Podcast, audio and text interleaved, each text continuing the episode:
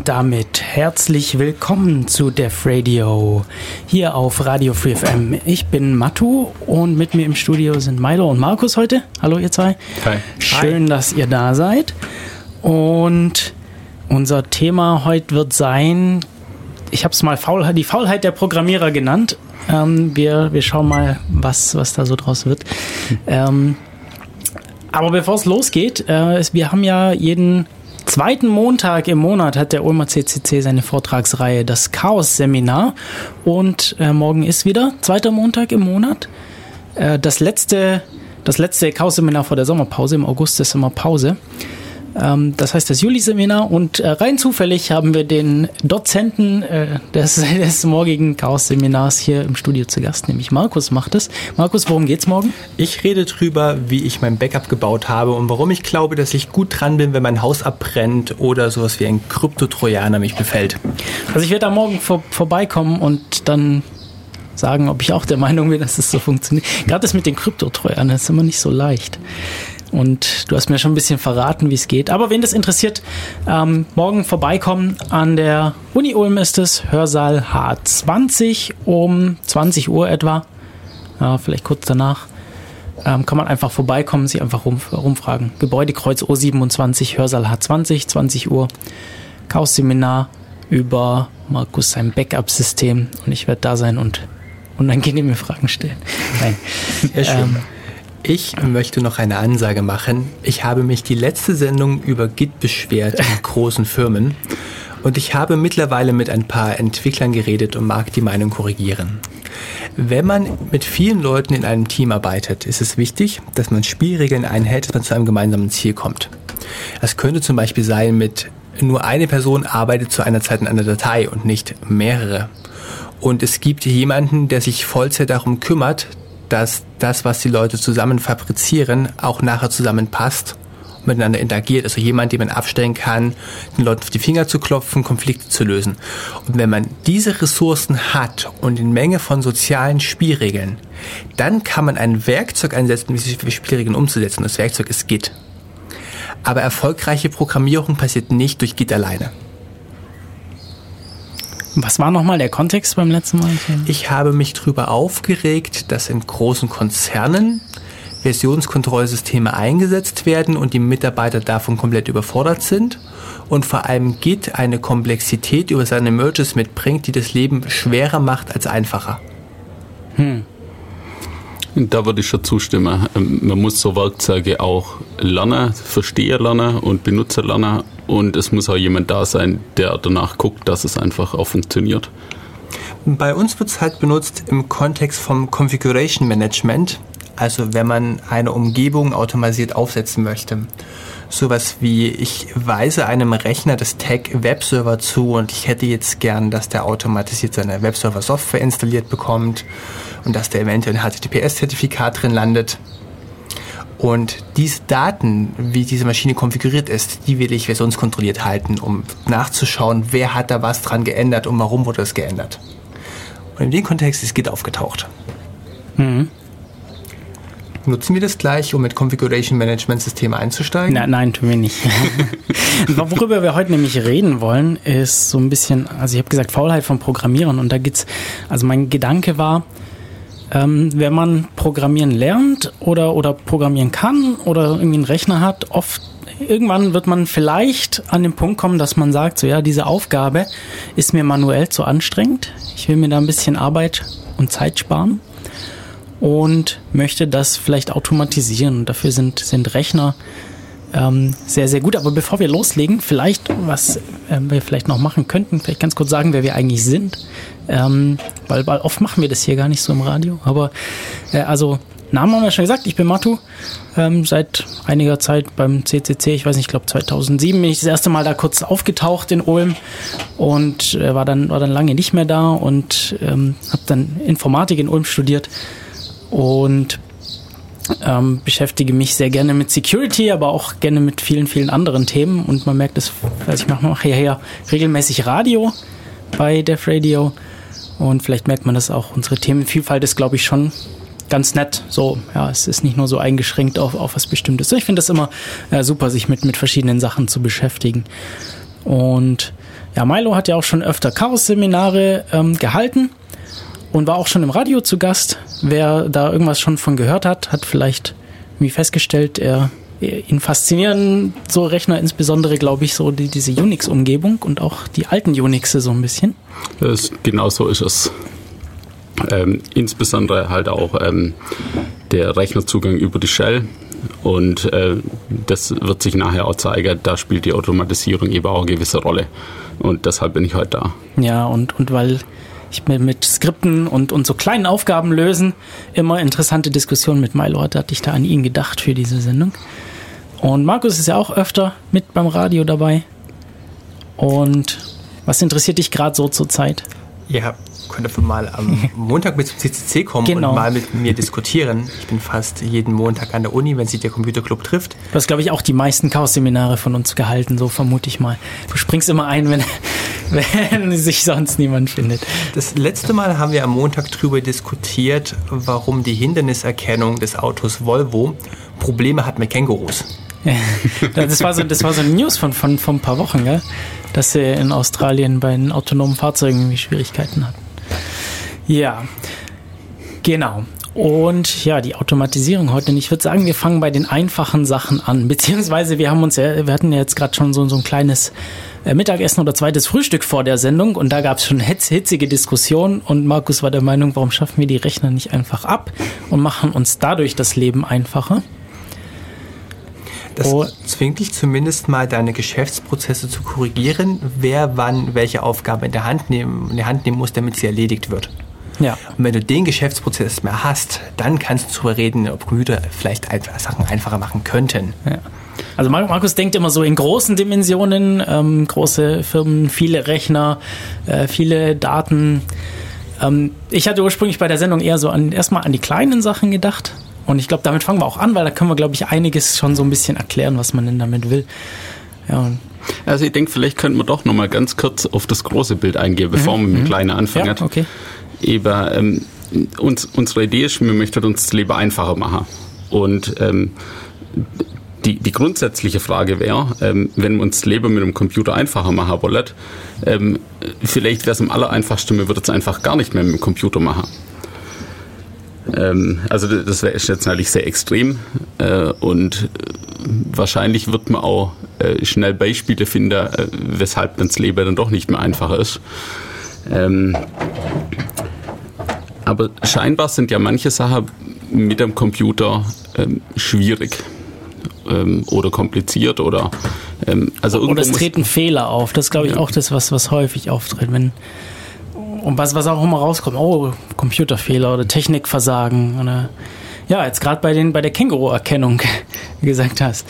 Ähm, wenn wir natürlich selbstfahrende Fahrzeuge haben, da sind natürlich Computer drin natürlich fatal. Ich glaube, das Problem war da, dass sie es irgendwie Abstand zum Boden oder den Boden als Referenz genommen haben und dadurch, dass die in der Luft sind, das ist das Problem. Also das Ziel ist es ja, du willst ja schätzen, wie weit ist dein Hindernis weg. Ja. Und die Art, wie sie es vermutlich gebaut haben, nun ja, wir messen den Winkelabstand zwischen dem Boden vor mir und dem Ding, wo es auf dem Boden aufsteht. Und so ein Känguru steht nicht auf dem Boden, das schwebt ab und zu mal drüber. Das heißt, es ist plötzlich mal weiter weg für automatisierte Erkennung und es ist plötzlich wieder näher dran. Ja. Okay, also wir haben äh, Computer, die, die helfen uns in gewisser Weise. Ähm, die machen uns das Leben ja leichter, indem, sie, indem wir irgendwelche Programme haben, die irgendwas für uns berechnen können und so weiter. Ähm, aber es ist nicht alles einfach, ähm, weil ähm,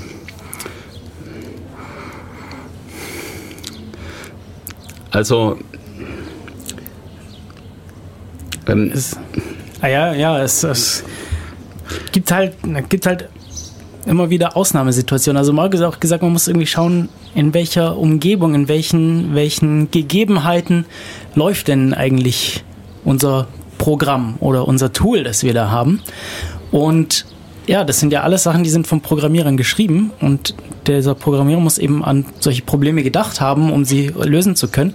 Wenn man etwas vergessen hat, was ja immer der Fall ist, ähm, dann kann es da zu Schwierigkeiten kommen. Oder wolltest du? Ja, und die Bereiche, das möchten wir jetzt halt auch noch verbessern. Mhm. Also wir haben irgendwelche Hilfsmittel, die mhm. äh, uns helfen am Computer, ähm, aber wir möchten uns das Leben eigentlich noch mal einfacher machen. Also wir möchten uns auch nicht damit befassen, ähm, äh, wann stoßen wir die zum Beispiel an, also wann, wann starten wir so Aktionen oder wie gehen wir mit dem Fehler um. Ähm, auf, auf solche Ebenen möchten wir uns das Leben eigentlich nochmal einfacher machen, dass der Rechner irgendwie nochmal mehr automatisiert für uns macht. Und ja, also vielleicht, wie können wir denn überhaupt dazu kommen, Sachen zu automatisieren? Ähm, es gibt ja verschiedene Arten, so Rechner zu verwenden. Ich habe früher, bevor ich, bevor ich ähm, an die Uni kam und, und angefangen habe, fast ausschließlich Linux zu verwenden, hatte ich auch eher ein Windows-System bei mir zu Hause auf dem Rechner laufen und das ist, glaube ich, so der Normalfall. Oder äh, viele Leute haben jetzt auch mittlerweile Macs und sowas.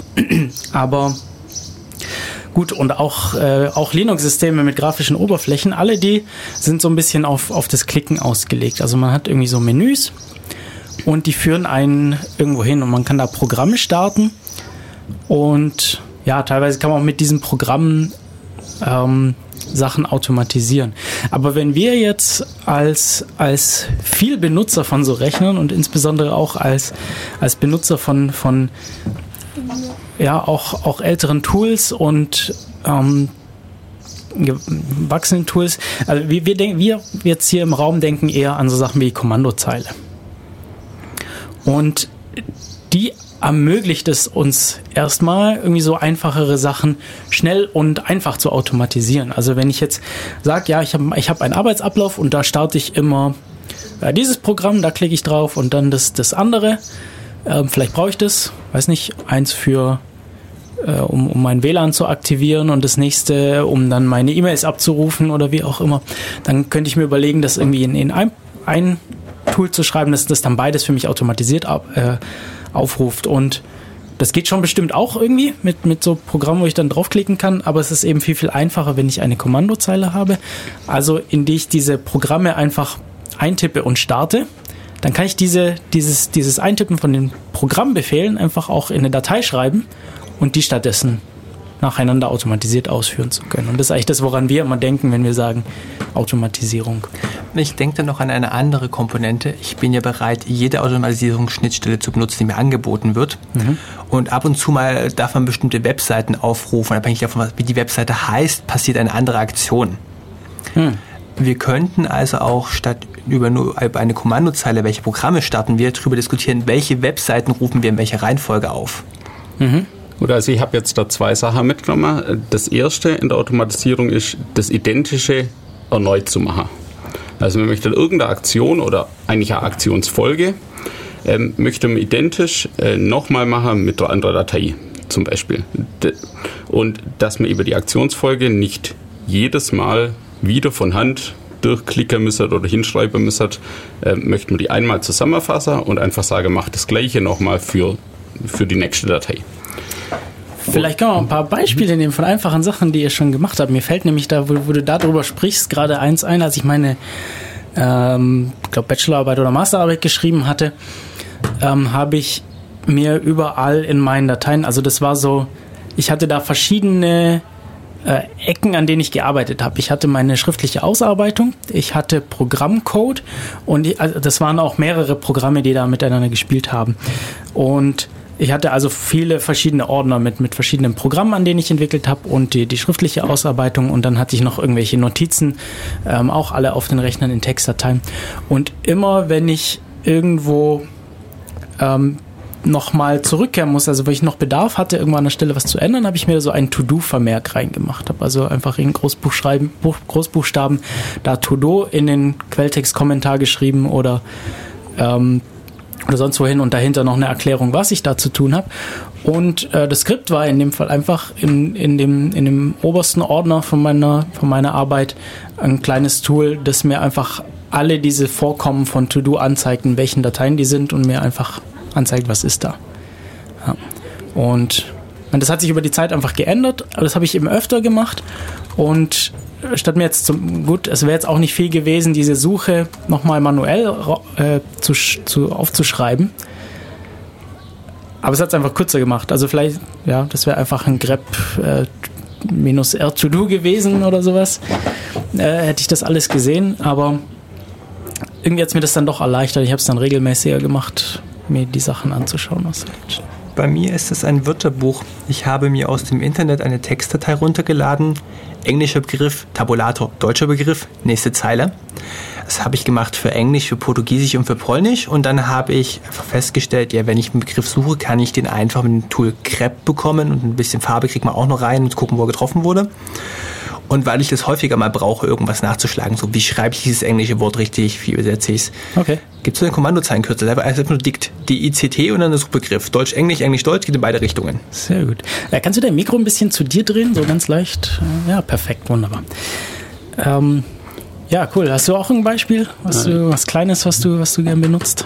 Ja, beim, beim Programmierer ähm, eine Prüfung, ob ähm, der Code in alle Dateien in Ordnung ist. Und ähm, hier ist nicht nur ein einziger Befehl, äh, sondern ich habe verschiedene Prüfprogramme, die verschiedene Sachen prüfen in den Dateien. Und die habe ich zusammengefasst ähm, zu einem Skript, das ich eben einmal aufrufe und dann wird der komplette, das komplette Projektverzeichnis ähm, auf verschiedene Weise nacheinander geprüft. Und ich muss mir eben nicht merken, welche Befehle ich in welcher Reihenfolge aufrufen muss, um die Prüfung machen zu lassen, sondern das ist einfach gebündelt in einen Befehl. Magst du mehr Beispiele haben? Ich schaue gerade mein Skriptverzeichnis durch. Ja. Wie viele Skripte hast du denn so? Um wie, die 40. Wie macht ihr das denn eigentlich so mit Skripten? Also ich habe mir einfach in meinem Home-Ordner nochmal ein Bin-Verzeichnis gemacht, also auf so, so Unix-System ähm, sind ja üblicherweise Programme in, in einem Verzeichnis namens bin. Das kann irgendwie slash bin sein oder mittlerweile auch in irgendwelchen äh, Unterordnern versteckt. Und da habe ich mir in meinem Home-Ordner nochmal eins hinzugefügt und habe da so meine Skripte, die ich häufig verwende. Auf meinem Privatlaptop liegen die auch im Home-Ordner Ordner bin oder sie liegen in irgendeinem Projektordner, weil sie in dem hm. Projekt zugeordnet sind. Ja, genau. Auf Arbeit liegen die alle im Projektordner und wenn ich ein Skript brauche, wird es auf die Maschine drauf kopiert und ausgeführt. Also bei mir ist es auch so, dass er im Home-Verzeichnis unter bin liegt, wobei manche äh, auch unter User Local Bin liegt. Also wenn es mir irgendwie mhm. wichtig ist, dass es für mehrere mhm. äh, Accounts auf dem Rechner zugänglich ist. Mhm. Worüber ich noch reden mag, ist Alias. Ich sehe gerade mein Binary Shrink PDF ich wollte Bewerbungen per E-Mail verschicken und die waren alle zu groß. Also muss man die irgendwie kleiner rechnen. PDF rein, kleiner rechnen, PDF raus. Es ist nur ein ziemlich langer Aufruf, so ungefähr eine Bildschirmseite breit.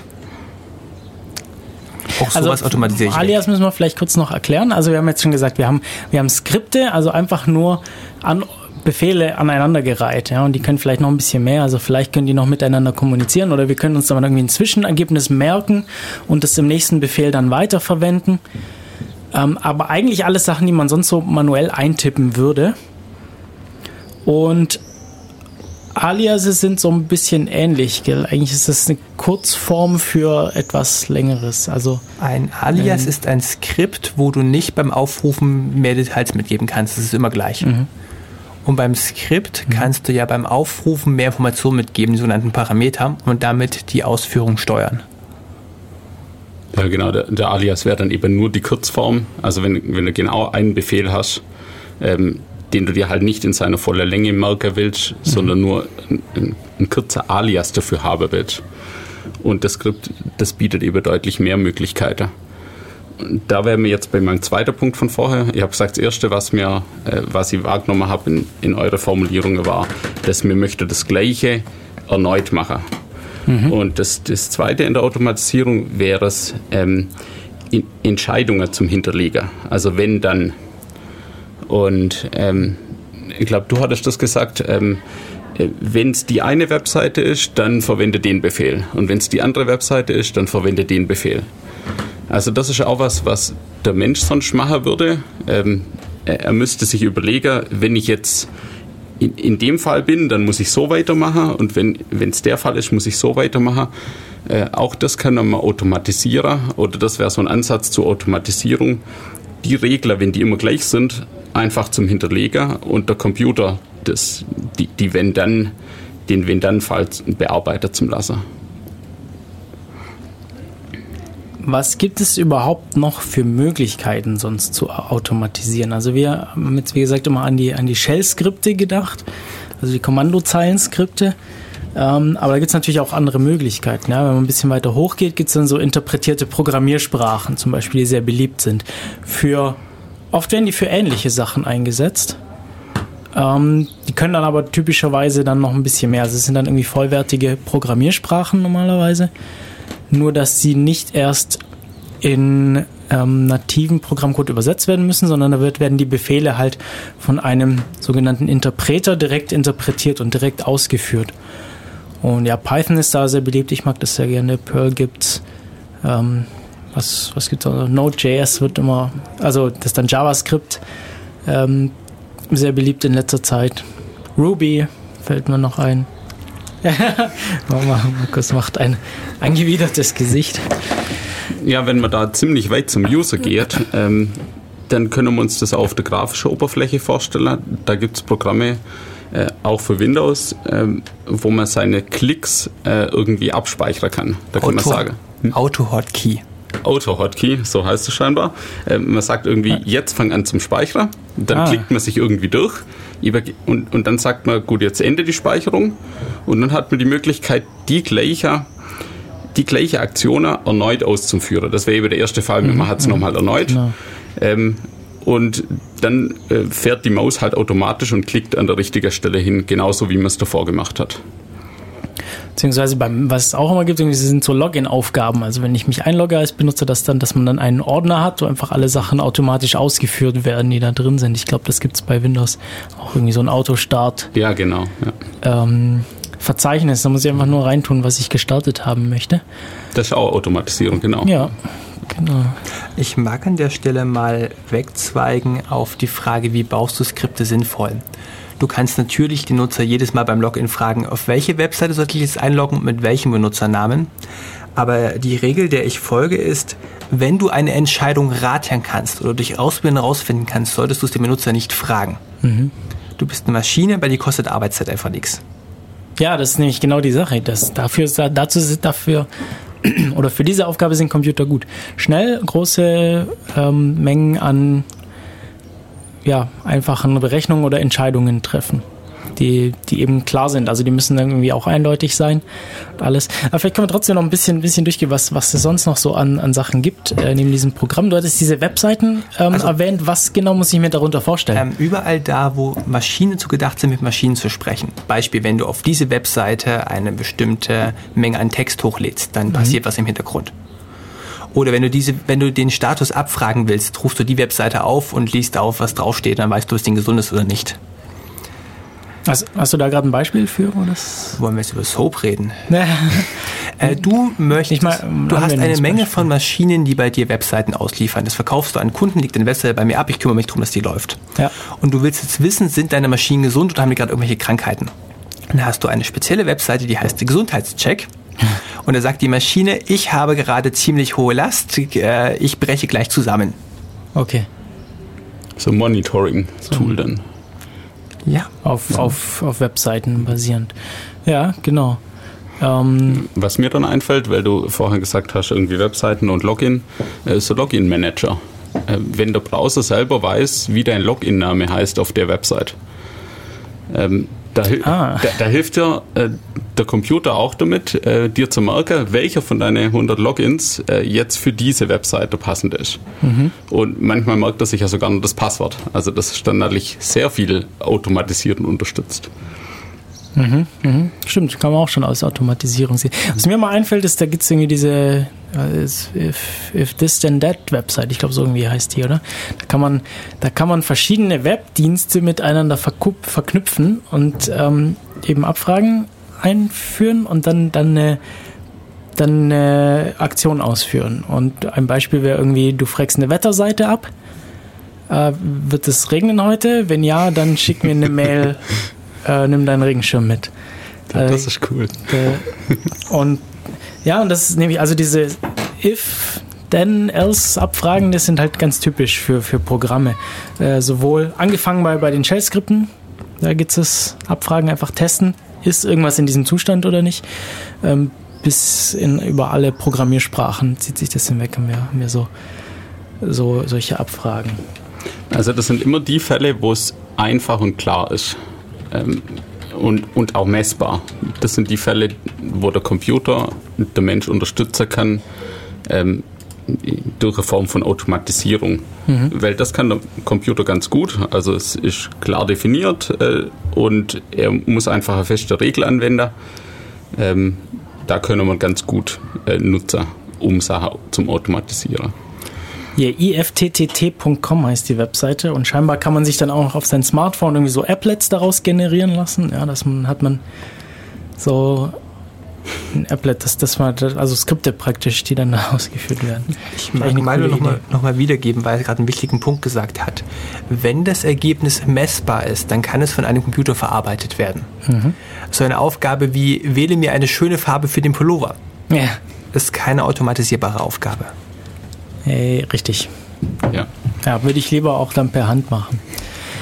Und wobei alle Sachen, die, also so gerade diese Skripte, die wir jetzt als Beispiel schon hatten, das sind eigentlich alles noch Sachen, die, die führe ich per Hand aus und schaue mir an, was kommt dabei raus eigentlich.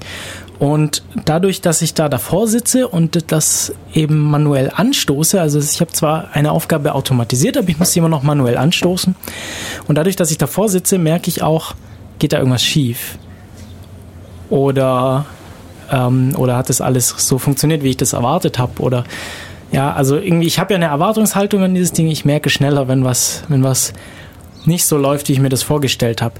Nicht unbedingt, also kann natürlich auch passieren, dass äh, man irgendwas vergisst oder übersieht oder sonst was, aber ähm, ja, im, im, eigentlich sehe ich trotzdem noch oder kann so ein bisschen nachvollziehen, was passiert und Fehler schneller entdecken. Der nächste Schritt der Automatisierung. Also ich würde gerade da jetzt einhaken, ja, ja, weil ja, ich denke, das ist der nächste Schritt, von dem ähm, ich stoße es hm. von Hand ab an zu, ich stoße es nicht mehr von Hand an. Mhm. Also mal die, die Fehlerbehandlung ausgeklammert. Ähm, ich habe erzählt von dem Prüfskript, das ähm, guckt, ob in meinem Quellcode äh, alles in Ordnung ist. Mhm. Äh, das kann ich jetzt einfach so über den Tag immer wieder mal anstoßen, aber ich muss auch dran denken, das zu machen. Es wäre schöner, wenn das automatisch ähm, angestoßen werden würde. Also nehmen wir mal an, äh, also im, im Idealfall ist das Ganze auf dem Server, der rund um die Uhr läuft ähm, dann würde ich dem sagen, würde ich das so einrichten, dass das Skript jede Nacht automatisch läuft. Ähm, dann muss ich nämlich nicht dran denken, dann kann es immer noch tagsüber anstoßen, aber wenn ich es vergesse, dann läuft es Nacht, nachts trotzdem. Äh, genauso in, in dem Fall von der Diplomarbeit, ähm, wenn ich nicht dran denken muss, ein Backup davon zu machen, sondern wenn jede Nacht also immer der, der Beispiel, man hätte einen Computer, der durchläuft, äh, wenn jede Nacht der, der letzte Stand automatisch ähm, zusammengepackt wird, auf der USB-Stick kopiert wird und mir nochmal per E-Mail geschickt wird oder so. Ähm, das ist, also das wäre schöner, ein schöner weiterer Schritt in der Automatisierung, dass ich einfach nicht dran denken muss. Was kann das denn? wie, was kann das denn? Oder wie, wie machen wir das denn so? Also wie, wie machen wir das? Ähm, da braucht man ähm, Unterstützung vom Betriebssystem. Also wir brauchen irgendeine Möglichkeit äh, zum Sagen, ähm, stoßt das Programm automatisch an. Und das bietet alle Betriebssysteme, so viel ich weiß, eine Möglichkeit, regelmäßige Aufgaben einzutragen. Und bei Unix heißt das cron, ein cron-Job wo man eben sagen kann, ähm, wann der laufen soll. Jede Stunde oder jeden Montag oder einmal im Monat. Und bei Windows gibt es genau die gleiche Möglichkeit, äh, Sachen einzutragen, die zu bestimmten Zeitpunkten angestoßen werden sollen. Genau, und das ist eigentlich so die übliche Art, Sachen zu, zu ja, anzustoßen, die man regelmäßig haben will. Backups sind so eine typische Sache Überprüfung von irgendwas. Manche Leute machen sogar Updates darüber, automatisch. Ähm, ja, System-Updates immer, muss man mal hoffen, dass da nichts schief geht. Das Wenn du mehrere Computer hast, sind automatische System-Upgrades ein Weg, dir garantiert ins Knie zu schießen. Ja, das reicht auch schon bei einem Rechner. Das ging mir letzte Woche so. Ich habe automatische Upgrades auf dem Server wieder ausgeschaltet, weil ähm, das irgendwie ganz viele Probleme gab bei mir. Ja, das hast du ja schon erwähnt. Was ist in dem Fall, wenn was schief geht? Ja, also genau. wenn es automatisch angestoßen wird. jetzt nicht mehr davor. Genau, dann ist plötzlich entkoppelt, also muss auch die Rückmeldung entkoppelt irgendwie an der Benutzer zurückgehen.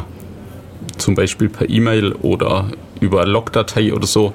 Aber da hat, also die, wenn die jetzt in irgendeiner Logdatei geschrieben wird, dann muss ich ja doch wieder dran denken, mhm. ähm, in der Logdatei zum Gucken.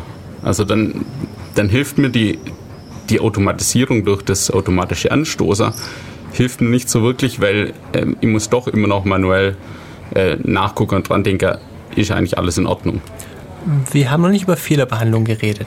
Also in dem Moment, wo du ein, Sachen automatisierst, überlegst du dir auch eine Menge von Sachen, die fehlgehen, fehlschlagen können. Was kann denn so fehlschlagen? Zum Beispiel, du möchtest eine Webseite aufrufen und bei dir ist gerade kein, ähm, kein Internet verfügbar. Mhm, mh. Es ist kein Grund, jetzt vollständig Alarm zu schlagen. Ja. Also es ist wert, mal jemand anderen gucken zu lassen, ob die Webseite verfügbar ist. Mhm. Oder das gleiche mit Dateien. Ich will irgendwas auf, ich möchte irgendwelche Dateien überprüfen, ob da drin die Datei existiert einfach nicht. Ähm, ist vielleicht gar nicht so schlimm für mein weiteres, für meine weitere Automatisierung. Vielleicht ist es okay, dass die nicht existiert. Aber ähm, ich muss vielleicht damit umgehen können, dass sie nicht da ist. Ich hatte ein Skript gehabt, ich sollte eine Datei verschieben, wenn sie denn existiert. Ja. Ja, all, all die Probleme, die entstehen erst mit der Automatisierung, weil wenn es nicht automatisiert ist, dann kriege ich ja ganz direkt mit, dass gerade was nicht stimmt. Ich kann direkt darauf reagieren. Ja. Mit so einem Skript muss ich irgendwelche ähm, Maßnahmen treffen, dass das Skript dann zumindest irgendwie noch was äh, irgendwie dann doch noch durchläuft oder abbricht oder irgendwas macht, wenn ein Fehler passiert. Ähm, und ich muss dann der Benutzer informieren, dass ein Fehler passiert ist, dass, dass er wieder irgendwie darauf reagieren kann, indem er die Situation in Ordnung bringt ähm, oder indem er das Skript verbessert. Ähm, ja, außer das Skript ist so gut, dass es selbstständig auf den Fehler reagieren kann. Also da gibt es ja auch wieder verschiedene Arten von Fehlern. So, ja? Fehler, mit denen, ich, mit denen ich umgehen kann und äh, Fehler, die tatsächlich fatal sind, also die, die verhindern, dass ich, dass ich danach noch meine Aufgaben weiter ausführen kann. Irgendwie viele Programmiersprachen unterscheiden da auch schon in der Bezeichnung von solchen Fehlern, dass man irgendwie Ausnahmefälle hat, also Exceptions, die man vielleicht noch ähm, behandeln kann oder eben Fehler. Exceptions also, sind erwartete Probleme. Genau, erwartete Probleme oder, oder Errors, also Fehler, die mit den, die zum Abbruch führen müssen. Dann. Und dann gibt es irgendwie noch verschiedene Stufen, in denen man das Ganze aufteilen kann. Ähm, je nachdem, wie schlimm sowas ist und ob man vielleicht auch noch was machen kann oder ob's. Aber so im Großen und Ganzen ist das so die, die Unterscheidung. Dann. Ich mag das mal in einem Beispiel festmachen, damit es greifbar wird, wie Fehler kommuniziert werden. Mhm. Nehmen wir doch mal das Kommando Move. Ich möchte eine Datei in einen Ordner verschieben. Ich tippe ein Move meine Datei.dokument nach mein Ordner. Und ihr sagt mir Fehler, die Datei existiert nicht, die du verschieben möchtest. Ja. Und außerdem gibt er noch einen Zahlenwert zurück, den ich für Automatisierung benutzen kann, um aufzusehen, dass ein Fehler aufgetreten ist. Mhm. Also ich habe einerseits diese Menge an Text für den Menschen und den Zahlencode für die Automatisierung. Zahlencode ist natürlich, ja, ist natürlich interessant, weil das macht irgendwie jedes Tool so ein bisschen anders. Also der typische Fall ist, äh, null ist, alles ist in Ordnung, oder? Mhm. Also jedes Programm, wenn es läuft, ja, wenn, wenn sich beendet, dann hat es, äh, wie, wie heißt das nochmal? Ähm, Exit, Code. Exit Code, genau. So ein Exit Code. Also das, das setzt dann äh, so eine entsprechende Variable an der Stelle. Und ich kann nachgucken, ja, was ist denn dieser, dieser Code? Wie, wie hat sich das Ganze beendet? Und der, der Normalfall ist irgendwie null, alles ist in Ordnung. Und alles andere müssen die Programme dann aber explizit sagen. Also eins bis weiß nicht, beliebig geht wahrscheinlich. 255. 255, also 8. 8 bis, 100, 127. bis 127, die drüber sind spezielle Fehlermeldungen vom Betriebssystem. Hm. Okay. Gut, aber ich habe da irgendwie jede Menge Zahlen zur Auswahl, die ich mir da setzen kann. Und dann ist aber die Frage, was bedeuten die? Und viel, manche Programme machen einfach nur eins für, das hat nicht funktioniert. Und andere unterscheiden dann noch, was genau schiefgelaufen ist. Und da muss man aber die Dokumentation davon lesen. Aber da hätte man dann die Möglichkeit, auf unterschiedliche Fehler auch Unterschiedlich unterschiedlich, zu reagieren, ja. Entscheidend ist aber äh, vor allem das, was der Markus zuvor gesagt hat, dass es eben beides gibt. Also die menschenleslich lesbare Fehlerausgabe. Und für die Automatisierung brauche ich auch eine Möglichkeit, ähm, übers Programm rauszufinden, dass ein Fehler war. Also wenn es die Möglichkeit nicht gibt, ähm, dann kann man es eigentlich auch nicht, autom also nicht angemessen automatisieren, wenn man nicht rausfindet, ob ein Fehler passiert ist. Warum können wir nicht einfach die Fehlermeldung lesen und parsen, also automatisiert? Das kannst du. Und da gibt es unendlich viele Fallstricke, wenn man was gemacht hast. Die Fehlermeldung ist für Menschen gemacht und hängt von deiner Umgebung ab, wie sie erzeugt wird, in welcher Sprache. Ja. Ja, das ist klar. Also man, man könnte es schon versuchen, aber es ist halt nicht so arg robust. Ja, man, man, weiß nicht, ob die sich nicht vielleicht irgendwann ändert, wenn sich das Programm updatet. Ähm, vielleicht habe ich die Fehlermeldung auch vorher nie gesehen. Gibt's ja auch. Also wenn der Fehler noch nie aufgetreten ist, habe ich die vielleicht noch nie gesehen. Und wenn ich nicht weiß, worauf ich überprüfen muss, geht das natürlich nicht. Und diese Error Codes, ich kann zumindest prüfen, dass es null oder nicht. Das kann ich eigentlich immer machen. Ich mag es nochmal am Beispiel vom Move machen, zwei unterschiedliche Klassen von Fehler festmachen. Wir verschieben eine Datei. Fehlermeldung 1, die Datei ist nicht verfügbar. Ja, vielleicht warst du zu schnell und die kommt in 10 Minuten. Probier es nochmal. Das ist eine angemessene Fehlerbehandlung. Wenn ich einen Move mache und er sagt mir, das Zieldateisystem ist voll, Mhm, ist Festplatte voll, ja. dann habe ich keine Chance, das habe ich verloren. Ja. Also gerade das, ähm, ich warte ein bisschen und mach's nochmal, äh, das ist durchaus passend, zum Beispiel auch in dem Beispiel ähm, der Abruf von der Website. Also vielleicht gibt es ja gerade Probleme im Netzwerk und da wäre das sicher ähm, ein, passender, ein passender Ansatz zum sagen, ich warte mal ein bisschen und probiere es nochmal. Wobei, wenn das Zieldateisystem voll ist, dann macht es keinen Sinn, ein bisschen zum Warten und es nochmal zu probieren im Normalfall. Ich habe ich hab daheim so eine, so eine USB-Steckdose, ja, also eine Steckdosenleiste. Eine ganz normale Steckdosenleiste die kann ich mit USB an den Rechner anschließen. Da gibt es ein Tool, um die einzelnen Sockets an- und auszuschalten. Und da das habe ich so ein Raspberry Pi hingestellt, Linux drauf laufen. Und ich habe einen Server zu Hause, der stellt eine Webseite zur Verfügung. Da steht immer, welche, welche Sockets sollen an sein, welche sollen aus sein. Und der überprüft das alle fünf Sekunden. ja, das habe ich leider noch nicht schlauer hinbekommen. Ähm, und wenn es halt nicht geht, dann ignoriert er das einfach. Das ist okay. Ich sehe das dann irgendwann meistens abends, weil ich da ein so ein Kontrolllicht habe, das dann da brennen sollte abends, beziehungsweise es ist halt Beleuchtung, die abends mit an ist. Und da sehe ich dann, wenn es Probleme mit dem Ding gibt. Und da hast du eine außer Automatisierung gemacht, dass der äh, Stehlampe, wenn du im Urlaub bist, automatisch irgendwie am frühen Abend eingeschaltet wird und ähm, später Abend ausgeschaltet Das wird. ist insgesamt ein bisschen komplizierter, weil das an so ein kommerzielles Heimautomatisierungstool äh, angeschlossen ist. Das kommerzielle Tool, wir haben da schon eine Sendung drüber gemacht übrigens. Äh, also nicht jetzt genau über meine Lösung, aber der ähm, also wir haben, wir haben schon einige Heimautomatisierungstools gemacht. Ich überlege gerade, welche das. Wir haben über, über so ein ähnliches System gesprochen. Da gibt es eins und ähm, das hat bestimmte Komponenten oder hat aber auch Steckdosen und so, aber ich hatte eben noch eine andere Steckdose, die nicht damit mit, äh, mitsprechen kann, die aber eben per USB einfach an den, an den Raspberry Pi anschließen kann. Rein aus Neugier, wie sieht das Interface deiner Steckdose aus? Schickst du der über den Socket JSON oder? Ähm, da habe ich eine, eine Library für, die sich damit darum kümmert. Also ich habe einfach, ich habe ein Kommandozeilentool, ich sage diese Steckdose an diese Steckdose aus. Okay. Ja. Und das Heimautomatisierungstool, das stellt, äh, ich glaube, XML zur Verfügung über eine Website. Das ist einfach den Status von Knöpfen. Also gibt's so, ich habe praktisch virtuelle Knöpfe in meiner, in meinem Heimautomatisierungstool und der Status, den frage ich einfach ab. Und ähm, da gibt es dann natürlich auch wieder Automatisierung ähm, jetzt in den ihrer eigenen Sprache, beziehungsweise das ist so, so eine grafische Lösung, so halb grafisch, da muss ich dann eben Regeln anlegen. Ich habe so Events, Uhrzeit, äh, Temperatur und sowas.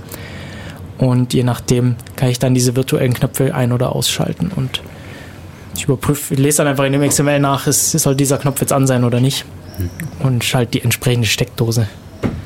Ja, das ist mir gerade nur Nee, eingefallen. ich finde, das ist ein gutes Beispiel, weil das nochmal ähm, an sich so weit weg ist von, von den Computer und von Unix und so. Also eigentlich ist das äh, großteils auch wie eine Zeitschaltuhr. Hm, ja, die- genau. die Art genau, von Automatisierung. Genau. Genau. genau Nur eine kannst du halt auch noch so Wenn-Dann-Regeln ähm, d- dazuhängen. Also äh, wenn dein Handy gerade im WLAN daheim ist, dann, Dann- sollst die Regeln Genau, genau, sowas äh, wird gerade gebaut. sowas wird gerade gebaut. Ja, ja, also eine- so eine Zeitschaltuhr ist natürlich recht wenig fehleranfällig, außer wenn der Strom ausfällt, weil dann passt die Zeit nicht mehr. Also wenn ich so eine man So kennt vielleicht noch diese mechanischen, dass, dass man in Viertelstunden oder zehn Minuten Abständen so, so Schalter umlegen kann und sagen kann, die, die Zeiten an, also und die Zeiten aus. Und auf der Uhr gibt es dann ein Rad mit den Schaltern, das sich dreht. Vielleicht drehen, genau, oder genau, Und wenn der Schalter in der Position ganz nach oben kommt, dann geht's an. Und wenn der nächste Schalter, der ausgeht, wieder und geht's wieder aus. Ich habe das lustige Spiel gemacht mit Zeitschaltuhren programmieren. So, ich hätte gern, dass die Lampe jeden Tag eine Stunde früher angeht als am Tag davor. Wie viele Zeitschaltuhren brauche ich dafür? Sehr gut. okay. ja, das kann ich mit so mechanischen Zeitschaltuhren machen. Gibt natürlich auch digitale. Und wenn der Strom ausfällt, dann vergessen die leider ihre Uhrzeit. Wenn, eventuell vergessen sie auch ihre Programmierung, aber jetzt die mechanischen vergessen nur ihre Uhrzeit und dann ist das Ganze verschoben. Also bei mir ist die Filterkaffeemaschine mit einer Zeitschaltuhr wegautomatisiert. Der Kaffee ist fertig, bevor ich aufstehe. Sehr gut. ähm, dann kann ich da natürlich noch Batterien einsetzen, falls der Strom ausfällt, dass, dass es seine Programmierung nicht vergisst. Das ist dann schon relativ robust eigentlich. Ähm, weil wenn Strom weg ist, gut, dann bringt es mir eh nichts, wenn ich die Steckdose schalte. Ähm, aber zumindest, wenn der Strom dann wieder da ist, funktioniert es weiter wie gehabt. Das ist jetzt natürlich bei so einem Heim- Heimautomatisierungstool ein bisschen problematischer. Also dann, wie erkenne ich da die Fehler oder wie, wie, wie, wie erhole ich mich wieder von Fehlern? Und ähm, jetzt die Lichter, die ich bei mir im Wohnzimmer schalte, die sind da nicht so kritisch, aber ich habe zum Beispiel auch ein Terrarium angeschlossen und da sollte das schon passen mit dem Licht. Und ich überprüfe das im Moment noch nicht, aber ich hoffe, dass ich mir da bald äh, Notifications aufs Handy schicken lassen kann. Ja, das fängt dann, also dann fängt es halt an, äh, neben der Automatisierung der Aktionen würde ich auch die Kontrolle automatisieren.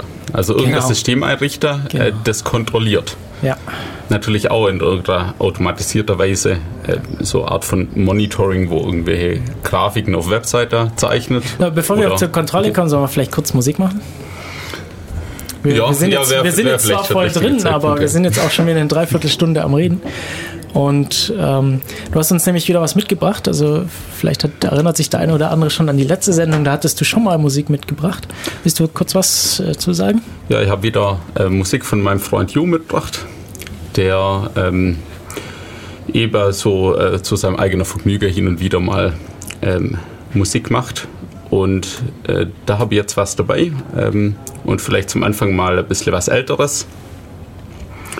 Ähm, äh, drei Lieder, ähm, die, die jetzt so nacheinander laufen würden. Ähm, als erstes Drum and Bass U01, dann Lebenshauch und zum Schluss Übermacht. Alles klar. Und danach machen wir weiter mit der äh, mit dem Monitoring und Fehlerbehandlung von, von Automatisierung. Bis gleich hier bei Radio Free FM, Def Radio.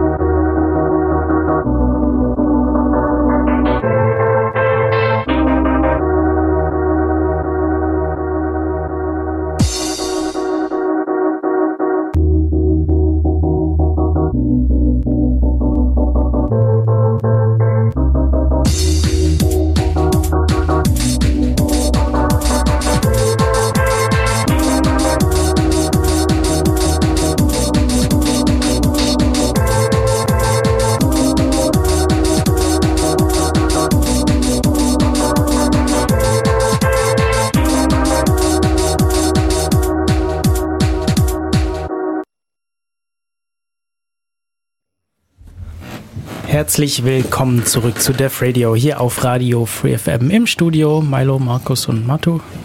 MM können wir fast ein Logo draus machen. Wir haben uns, wir sind bei Fehlern stehen geblieben eigentlich. Und wie sind wir darauf gekommen? Ja, wir wollen uns das Leben erleichtern, wir wollen ähm, Aufgaben automatisieren, wollen Zeit und Arbeit sparen. Und äh, da fällt mir mal dieser, dieser PhD-Comic dazu ein oder vom PhD-Movie. Habt ihr, habt ihr das gesehen oder, oder kennt ihr das? Also, sind halt so kurze, kurze Strips von, von so vom Leben an der Uni. Und äh, eins davon ist irgendwie eine, so ein, ich glaube, ein Chemiker oder so, der in so einer Maschine ist und irgendwie alle paar Minuten mit der Pipette so einen Tropfen da irgendwie reintropfen muss und sich dann denkt so, ja, äh, ich habe einen, hab einen akademischen Abschluss, was mache ich hier? Das könnte ein Affe für mich erledigen. Ja, sowas können halt Computer ganz gut. Oder auch Roboter dann im, im, im erweiterten Fall. Also wenn wir dann in die physikalische Welt gehen, ja, Computer können natürlich auch Aktoren steuern, also irgendwie Bewegungen. Äh, Lichtschalter hatten wir jetzt gerade schon. Äh, die können ja auch auf die physikalische Welt Einfluss nehmen. Und da wird es natürlich mit Fehlern dann nochmal brisanter, weil äh, Fehler, die sich dann auf die, auf die physikalische Welt auswirken, können natürlich auch äh, Schaden und Verletzungen verursachen im schlimmsten Fall. Ja. Ich mag noch von der Wackeleule erzählen. Von der, von der Wackeleule? Es gibt bei mir zu Hause ein kleines Plastik-Deko-Dingen, das normalerweise im Sonnenschein vor sich hinschaukelt. Das ist jetzt für 2 Euro mit Elektronik gepimpt worden und es soll dann wackeln, wenn eine E-Mail reinkommt.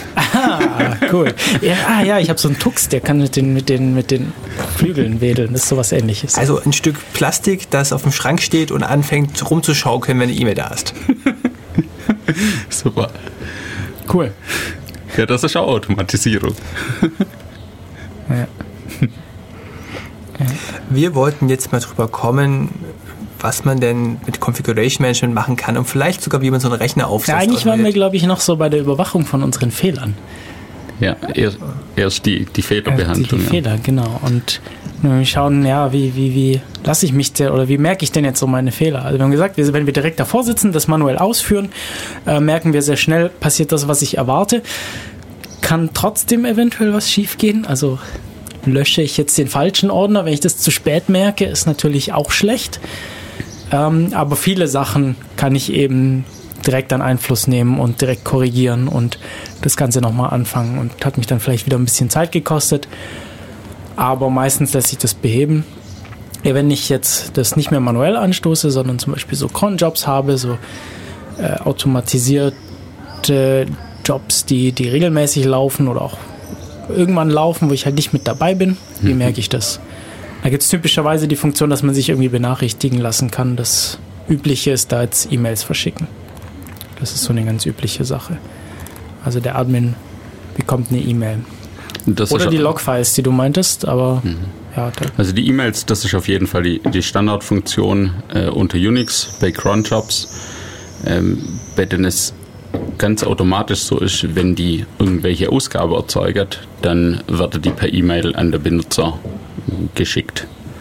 Ähm, und wenn man das so sieht, dass ähm, unter Unix im Erfolgsfall, Erfolgsfall keine Ausgabe kommen sollte, ähm, dann kommt eben nur Fehlerausgabe und in dem Fall kriegt man dann ganz automatisch eine E-Mail, ohne dass man irgendwas einrichten muss. Das ist die Voreinstellung in, in Cron. Ähm, und damit ist das äh, auf, in gewisser Weise schon mal der Fall abgefangen. Äh, wobei das große Problem natürlich ist, äh, die E-Mails müssen auch gelesen werden. Mhm. Wenn auf, auf irgendwelchem Server ähm, irgendwelche E-Mails in, in das lokale Postfach ähm, dort äh, reinkommen und niemand guckt die an, dann hilft das natürlich auch nicht weiter. Mhm. Ja, da musst du vielleicht dazu sagen, dass eine E-Mail natürlich ja, verschicken heißt jetzt auf, auf so einem Computer erstmal, dass sie lokal einsortiert wird, wie du gerade gesagt hast. Ja. Ähm, nicht unbedingt so, wie, wie, wie die meisten Leute E-Mail kennen, dass es in mein, in mein Freemail-Postfach oder so reinkommt oder in mein Arbeitspostfach. Geht natürlich auch, ähm, ist aber auch wieder Konfigurierungssache. Also braucht die entsprechende Software auf dem Server drauf, der sich darum kümmert, dass diese Mail dann entsprechend weitergeleitet wird. Also selbst äh, wenn Cron automatisch E-Mails verschickt, äh, heißt das nur nicht, dass sie dann auch beim äh, richtigen Benutzer ankommen. Und ich zum Beispiel hatte mir das eingerichtet, so ja, E-Mails an meine an meine Privatadresse. Äh, aus irgendeinem Grund ist da irgendein Spamfilter, der die rausfiltert. Und ich weiß nicht, welcher das ist und wo die landen. Also die kommen bei mir nicht einfach, die kommen einfach nicht an. Ich schicke die jetzt mittlerweile an meine Uni-Adresse. Da funktioniert das Ganze. Ähm, davor sind die bei mir einfach nicht angekommen. Ja, die Automatisierungsprobleme. Hast du die Absenderadresse im Adressbuch aufgenommen, um sie weitlisten zu lassen? Ähm, ja, auf dem, auf, in dem, bei meinem E-Mail-Provider, das könnte ich vielleicht noch machen. Ja. aber ich dachte, dass der das eigentlich nicht filtert, sondern mich das machen lässt. Aber gut. Ich mag das Problem mal kurz skizzieren. Wenn man Sachen automatisiert hat, dann ist es ja total einfach, die nochmal laufen zu lassen. Das heißt, ich brauche die nicht nur auf einen Rechner laufen zu lassen, ich kann die auf mehreren tausend Rechnern laufen lassen. In dem Moment kann ich anfangen, mir große Farmen hinzustellen und Dienstleistungen zu verkaufen. Das Problem ist, so ein Skript hat eine Wahrscheinlichkeit von 0,1%, dass es fehlschlägt und mir irgendwas Unerwartetes liefert. Normalerweise kratzt mir das nicht, bis ich es tausendmal parallel ausführe. Und dann plötzlich bin ich ständig mit irgendwelchen obskuren Fehlermeldungen umgeben.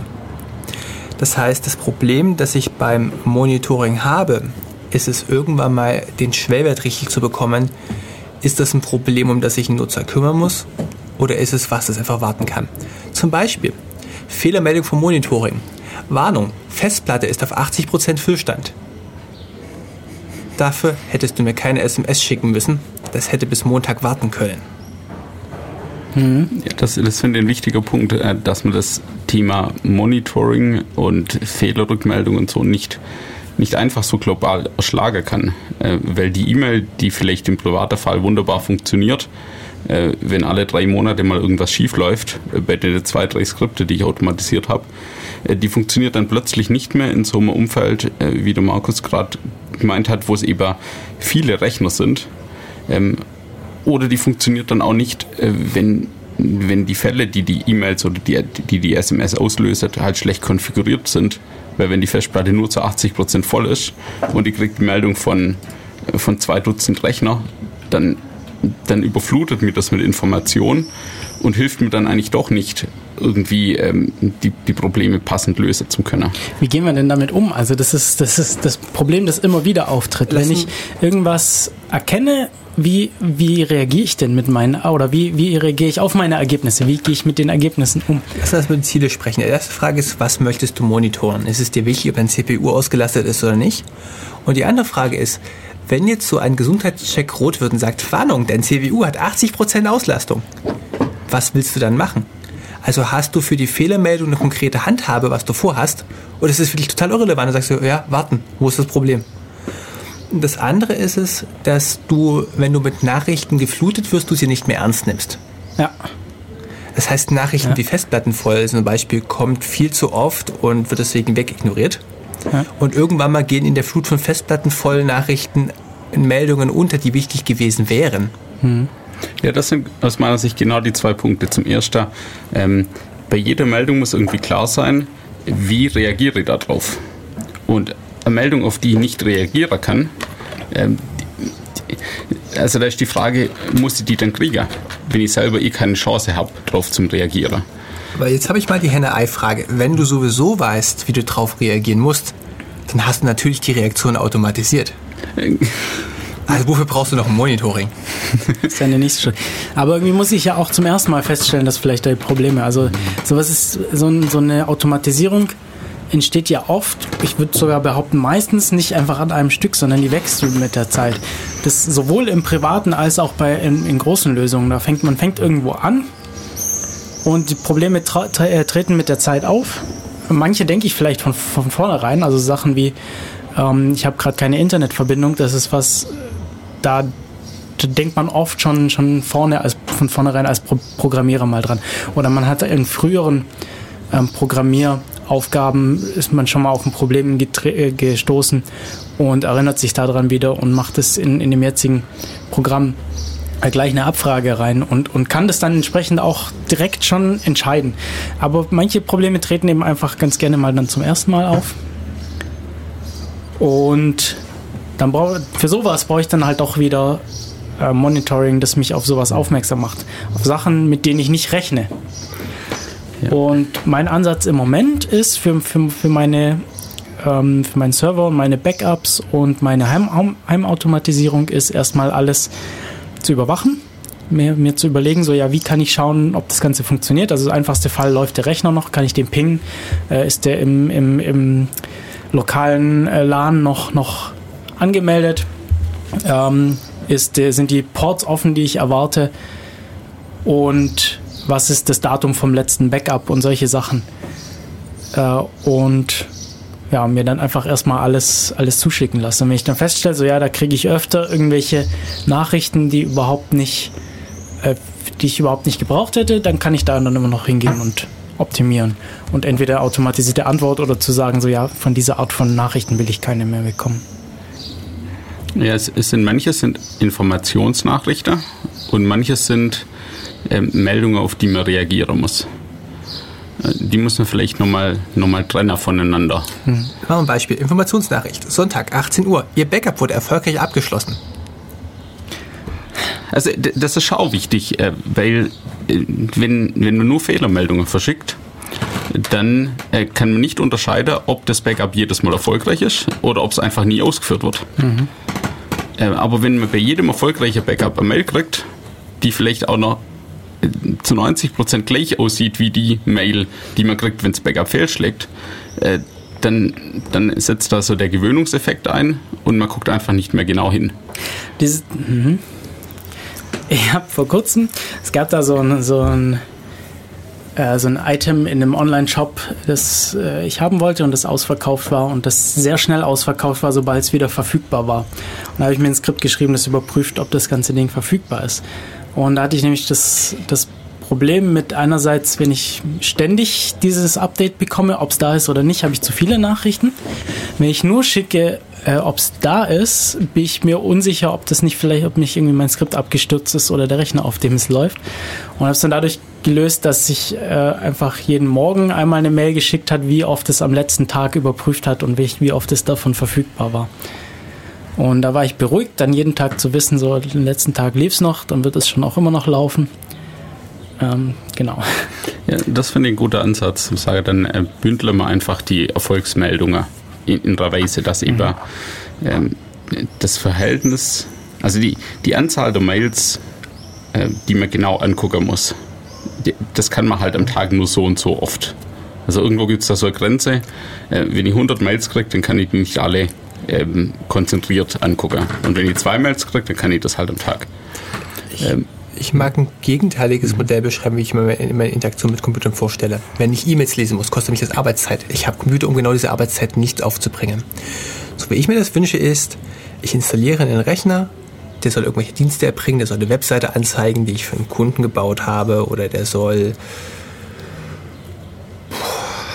Radiodateien automatisiert schneiden. Ich will das Ding installieren. Ich will sagen, ja, bitte jetzt alles voll automatisieren, neue Software und ich will zehn Jahre lang vergessen, dass ich das irgendwann mal gemacht habe. Ich will damit nie wieder in Kontakt kommen, es soll einfach fehlerfrei durchlaufen. Ich will nicht ständig Erfolgsfälle haben, ich will das Ding einfach vergessen können. Ja, das wäre das wär toll, wenn man das hinkriegt. Wenn unsere Automatisierung so zuverlässig ist, dass wir uns gar nicht mehr drum kümmern müssen. Weil in dem Moment, wo ich Sachen wegautomatisiere, dann kostet mich das unterschwellig Arbeitszeit, so zwei E-Mails pro Tag. Ich Was kann denn da nächste schief Sache- gehen? Also nehmen wir an, ich habe einen Rechner. Und ich möchte sicher gehen, dass ich da möglichst wenig mit zu tun habe. Das heißt, ich suche mir eine Aufgabe für diesen Rechner oder vielleicht eine Handvoll von Aufgaben, aber die bleiben dann erstmal gleich. Richte das einmal so ein, dass es läuft und fasse es dann nie wieder an. Du Ähm, lebst ja auf einem ziemlich großen Haufen von Software. Ja. Und diese Software ist komplex und sie hat Fehler. Und Ja, aber wenn es einmal läuft, dann wird es ja wohl immer weiterlaufen. deine Anwendung lebt ja in einer Umgebung, so einem Betriebssystem, das bestimmte Features zur Verfügung stellt. Und dieses Betriebssystem bekommt irgendwann mal ein Sicherheitsupdate, wo sie entscheiden, das war eine scheiß Idee, es ist Ah. eine einfache Stelle, wir schalten das ab. Ah, Und plötzlich ändert jemand anderes die Umgebung, in der deine Automatisierungslösung lebt. ja, die blöde Sicherheit wieder. Ja, natürlich. Wenn wir das, also wenn wir, wenn wir da drauf pfeifen würden, dann könnten wir es ja eigentlich gleich, also wir könnten ja diese Updates auch ignorieren. Eigentlich. Und dann würde das, würde die Umgebung sich ja auch nicht mehr ändern. Aber es Aber- kann sich ja auch die Umgebung extern ändern, ähm, wenn du Okay. Wenn du eine die Sache, Datei die zum, kann, ja. zum Schneider ähm, jetzt von der FreeFM-Website runterlädst Mhm. ähm, und dann sie schneidest und dann wieder irgendwo hochlädst, Mhm. ähm, dann bist du auch beeinflusst von den Änderungen, die es auf der Website hat. Und auf dem Tool, wo ich sie hoch, auf dem Webseite, wo ich sie hochlade. Ja, das ist richtig. Also das Problem ist, dass deine Umgebung nicht stabil ist. Und zwar die Daten, die du von außen bekommst, nicht. Die Werkzeuge, mit denen du arbeitest, nicht. Und die Annahmen, auf denen du basierst, nicht. Du machst die Annahme, natürlich habe ich ein Werkzeug namens Wege drauf, um Sachen runterzuladen. Ja, richtig. Und mit irgendeinem Upgrade fällt das Ding aus dem Repository raus. Also es kann eigentlich an aller Stelle schief gehen. Ja. Was mir jetzt noch einfällt, ist dann halt noch tatsächlich das Hardware-Versagen, also Festplatte. Festplatte ist voll, ja, also wenn ich, selbst wenn ich eine Aufgabe habe, wenn die natürlich Daten erzeugt, äh, ist irgendwann meine Festplatte voll. Früher oder später. Festplatte geht kaputt oder irgendein anderes Teil geht kaputt oder ändert sich aus anderen Gegebenheiten immer. Ich glaube, das sind jetzt so die, die Fälle, die da schief gehen können. Das heißt, in dem Moment, wo du automatisierst, musst du dir deiner Umgebung bewusst sein. Und immer dann, wenn sich die Umgebung ändert, darfst du wieder Arbeitszeit reinstecken. Das heißt, du hast mehrere Sachen gleichzeitig automatisiert und alle wollen immer wieder einmal pro Monat von dir eine Stunde Arbeitszeit haben, um repariert zu werden. Also man muss sicher äh, hin und wieder mal was anpassen. Und Man kann sich jetzt fragen, wie man rausfindet oder wie man selber merkt, dass man was anpassen muss. Ähm, Da ist das Beispiel, ihr könnt jedes Mal überprüfen, ob es in Ordnung war. Und ähm, das ist aber vielleicht, in, also in manchen Fällen ist das äh, wahrscheinlich der richtige Weg, in anderen muss es vielleicht nicht so sein. Äh, nehmen wir das Schneider von den Def Radio Sendungen. Äh, wenn man die automatisiert schneiden lassen können und automatisiert äh, dann auf der Server hochladen und so, dann müssten wir uns vielleicht eher gar nicht drum kümmern, ob das funktioniert oder nicht. Weil wenn die geschnittenen Sendungen nach einem Monat immer noch nicht online sind, dann würde sich die Nutzer vielleicht von alleine melden. Also man, man kann in manche Fälle auch die, die Rückmeldung einfach, äh, muss man gar nicht selber erbringen. Das ist das passende Passwort, das nennt sich Crowdsourced Monitoring. Läuft Und hat- auch so. Also äh, und wir hat- kriegen immer wieder Nachrichten von den Zuhörern. Äh, Sendung gibt's noch nicht, äh, Webseite ist kaputt. Und der große Vorteil gegenüber Cloud-Based Monitoring ist, es funktioniert auch bei Sonnenschein. Ja, und also das, das ist doch, äh, also wir lachen da so drüber, aber das ist doch das, was man zu 80 Prozent macht. Also Wir gucken, die ob meiste irgendwas von unseren Services, ähm, da machen wir nichts, solange bis jemand sagt, es tut nicht. Ja. Und das beim Backup ist das natürlich schlecht, weil das es nicht tut, das merkt man erst schon, was es braucht. Äh, In anderen Bereichen, da ist das vielleicht genau der richtige Ansatz. Ja, beim Backup ist es schlecht. Da verweisen wir nochmal auf das Chaos-Seminar morgen von Markus. Backup. Ich habe so Backup gespannt drauf. Verification als Diskussionspunkt, aber nicht als Vortragspunkt. Hm, Ja, ja, nee. Bin ich gespannt. Vor allem, weil du sagst, dass du es noch nicht automatisiert hast. Da bin ich, da bin ich sehr gespannt auf den Teil morgen. Ja, ja, Notifications. ähm, Das episch, also was haben wir, ja? das episch alte Thema als Admin ist ja die Frage, kann ich auf dieses Werkzeug zehn Jahre lang setzen und es ist gerade eine Hipster-Software, die nach drei Monaten Probleme macht und nicht mehr unterstützt wird? Und äh, wenn ich die Frage beantworten könnte, wäre ich reich. Ja, also wir hatten gesagt, Normalfall oder einfachster Fall, wir machen nichts und merken entweder selber, irgendwann ist es kaputt oder jemand beschwert sich, es ist kaputt. Ähm, Im schlimmsten Fall ist es dann zu spät. Im Backup oder irgendwas anderes passiert. Wir können uns aktiv benachrichtigen lassen, sowohl wenn etwas schief geht, als auch ähm, etwas hat funktioniert. Es ist so, wie wir es erwartet haben ähm, direkt, wenn wir den, den Job praktisch ausführen, dass der Job selber sagt, ähm, so, so ist, so bin ich gelaufen. Ich kann extern draufschauen, also nochmal die, die, das Monitoring automatisieren, zu sagen, läuft dieser Rechner noch, was ist das Datum vom letzten Backup ähm, und so weiter. Haben wir noch irgendwas?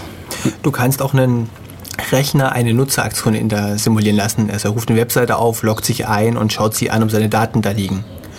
Und dann kannst du sagen, ob es aus Nutzersicht so aussieht, als sei der Dienst in Ordnung. Hm, okay. Aber es wäre dann schon Das wäre die, so ein- äh, Ja. Also die, die, die Fälle 2 und 3, ähm, der Fall 2 war, ähm, die Maschine ähm, schickt dem Benutzer, also geht aktiv auf den Benutzer zu.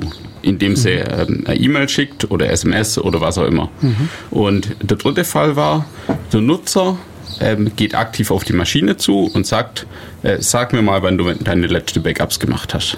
Also ja, oder, oder sogar so eine Mischung daraus. Wir haben eine zweite Maschine, die die erste Maschine überwacht und die dann vielleicht Mails oder SMS oder sonst was verschickt.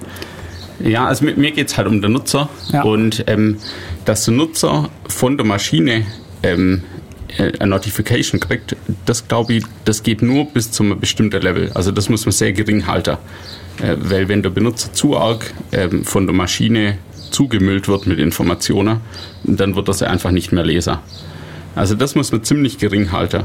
Wobei das, der andere Bereich, äh, die Maschine stellt Informationen bereit, die der Nutzer angucken kann, wenn er will. Äh, das kann man ruhig ausbauen. Da, da gibt es keine Beschränkung irgendwie. Ja, Aber das wäre für mich die drei Fälle. ja. Also entweder äh, gar nichts machen ähm, oder den Nutzer aktiv be benachrichtigen oder Informationen bereitstellen. Und ja, das war. Also mir fällt jetzt eigentlich nicht so ein, was man sonst so an Bewachung noch so, so machen könnte. Aber außer jetzt halt noch das allererste, wo wir hatten, wir sitzen davor und merken direkt. Das, kann, das könnte da vielleicht noch mit, mit dazu. Zu dem Informationen bereitstellen, ähm, das sind ja oft so Websites mit Ampler drauf. Also es ist grün oder es ist rot. Oder Diagramme, äh, Füllstand der Festplatte oder so, wo man irgendwas so eine Verlaufslinie sieht. Das vielleicht nur nochmal ähm, für die Personen, die das noch nicht äh, so, so kennen und gesehen haben. Wir haben auf dem Monitoring-Daten aufbauend ein Werkzeug, das Schätzungen macht. Also es beobachtet die Arbeitsspeicherauslastung über die letzten fünf Monate und sagt, wenn das Ding weiter so wächst, musst du in sechs Monaten einen neuen RAM-Riegel reinstecken. Ja. Oder man macht so wie ich. Ich merke irgendwann, oh, mein Rechner ist wieder abgestürzt. Vielleicht hätte ich doch eine Swap-Festplatte einrichten sollen. ja, und jetzt waren wir aber immer noch eigentlich, also es gilt natürlich alles für, für unterschiedliche Größen von Lösungen, aber im Prinzip haben wir jetzt nur über die, die kleinen gesprochen. So, ich habe ich hab irgendein Tool, das mir eine kleine Arbeit abnimmt und wir als, als Programmierer haben sowas eben häufiger, weil wir wir öfter auf Sachen stoßen und denken so, ja, da habe ich jetzt keine Lust, das immer manuell zu machen. Äh, das muss doch auch automatisch gehen. Und dann macht man das halt und meistens steckt man dann viel mehr Zeit in diese Automatisierung, als man erst mal dachte. Aber irgendwann läuft es dann typischerweise auch und ich würde sagen, meistens spart es einem auch Arbeit. Also das sind halt die nächste Sache, wie, wie schätzt man ab, so wie viel, wie viel bringt es mir? Im Gegensatz dazu, wie viel muss ich reinstecken, um das zu automatisieren. Aber oft lohnt sich das. Und ähm, dann kommt aber Markus her und sagt so, auf, auf bestimmten Systemen stimmen deine Annahmen einfach nicht. Ähm, du gehst von viel zu einfachen Fällen aus. Richtig? Entschuldigung, ich will gerade, wo, wo ich jetzt weitermache. Ich mag eigentlich mal mit euch den Stack durchgehen mit, wie automatisiere ich denn so einen Rechner von Installation bis Software. Genau. Und dann sehen wir auch mal die Umgebung, Ja. in der wir leben. Genau, also Rechner installieren, der, wie wir das so kennen, ist, wir schieben eine CD rein oder einen USB-Stick, klicken uns durch das Menü durch, ähm, bis dann irgendwann nach zwei Stunden der Rechner vielleicht läuft oder auch nicht. Und jetzt stell dir mal vor, du kriegst die Aufgabe, du sollst für deine Abteilung in der Uni 100 Rechner installieren. Ja, dann mache ich das natürlich dann nicht mehr so. Du kannst jetzt 100 CDs brennen. Also kann man natürlich so machen, ja. Wenn man gerade einen Praktikant da hat. Das ist auch Automatisierung. Outsourcing. Naja, du hast da irgendeine Linux-Distribution, LTS-Release drei Jahre. So eine Installation dauert mal grob gesagt eine Woche, zwei Wochen, bis die Fehler beseitigt sind. Das heißt, alle drei Jahre brauchst du einen Praktikanten für jeweils zwei Wochen. Kann man schon machen. Oder man geht den Weg, man stellt den Rechner hin und steckt hinten ein Netzwerkkabel ein. Und dann gibt es ein Stück Netzwerklogik, das erkennt, hey, da ist eine neue Maschine aufgetaucht und zeigt dir auf irgendeiner Oberfläche an, so eine Webseite. Und dann sagt der Admin, klick auf der hätte ich gerne ein Betriebssystem drauf vom Typ meine Linux-Distribution. Und dann wird beim nächsten Start der Rechner über Netzwerk mit einem Betriebssystem-Installationsabbild versorgt und installiert ein Betriebssystem und wenn er hochgefahren ist, ist er bereits im System bekannt und kriegt automatisch eine Adresse und dann haben wir jetzt erstmal die Maschine mit dem Basisbetriebssystem. Und jetzt können wir anfangen und können dir, können dir Etiketten aufdrücken. Du bist vom Typ Webserver. Du brauchst jetzt die Standardsoftware für einen Webserver. Das heißt, du brauchst mindestens mal einen Apache. Vielleicht brauchst du noch eine Uhrzeitsynchronisation. Du brauchst eine NTP, die du mindestens mal als Client benutzt. Du musst einen DNS sauber auflösen können. Wir haben für das Rechenzentrum, in dem du gerade stehst, den richtigen DNS-Server. Wir haben ja mehrere hundert zur Auswahl. Wir sollten taktisch den besten davon wählen. Das heißt, jetzt sind wir plötzlich so weit mit, irgendwer hat das Metall hingestellt und ein Netzwerkkabel eingesteckt. Dann hat ein Pseudo-Automatismus da ein Betriebssystem draufgepackt. Dann haben wir gesagt, wofür wollen wir das Ding eigentlich einsetzen und haben dem verteilt eine Menge von Software, die er braucht, um seine Aufgabe erledigen zu können.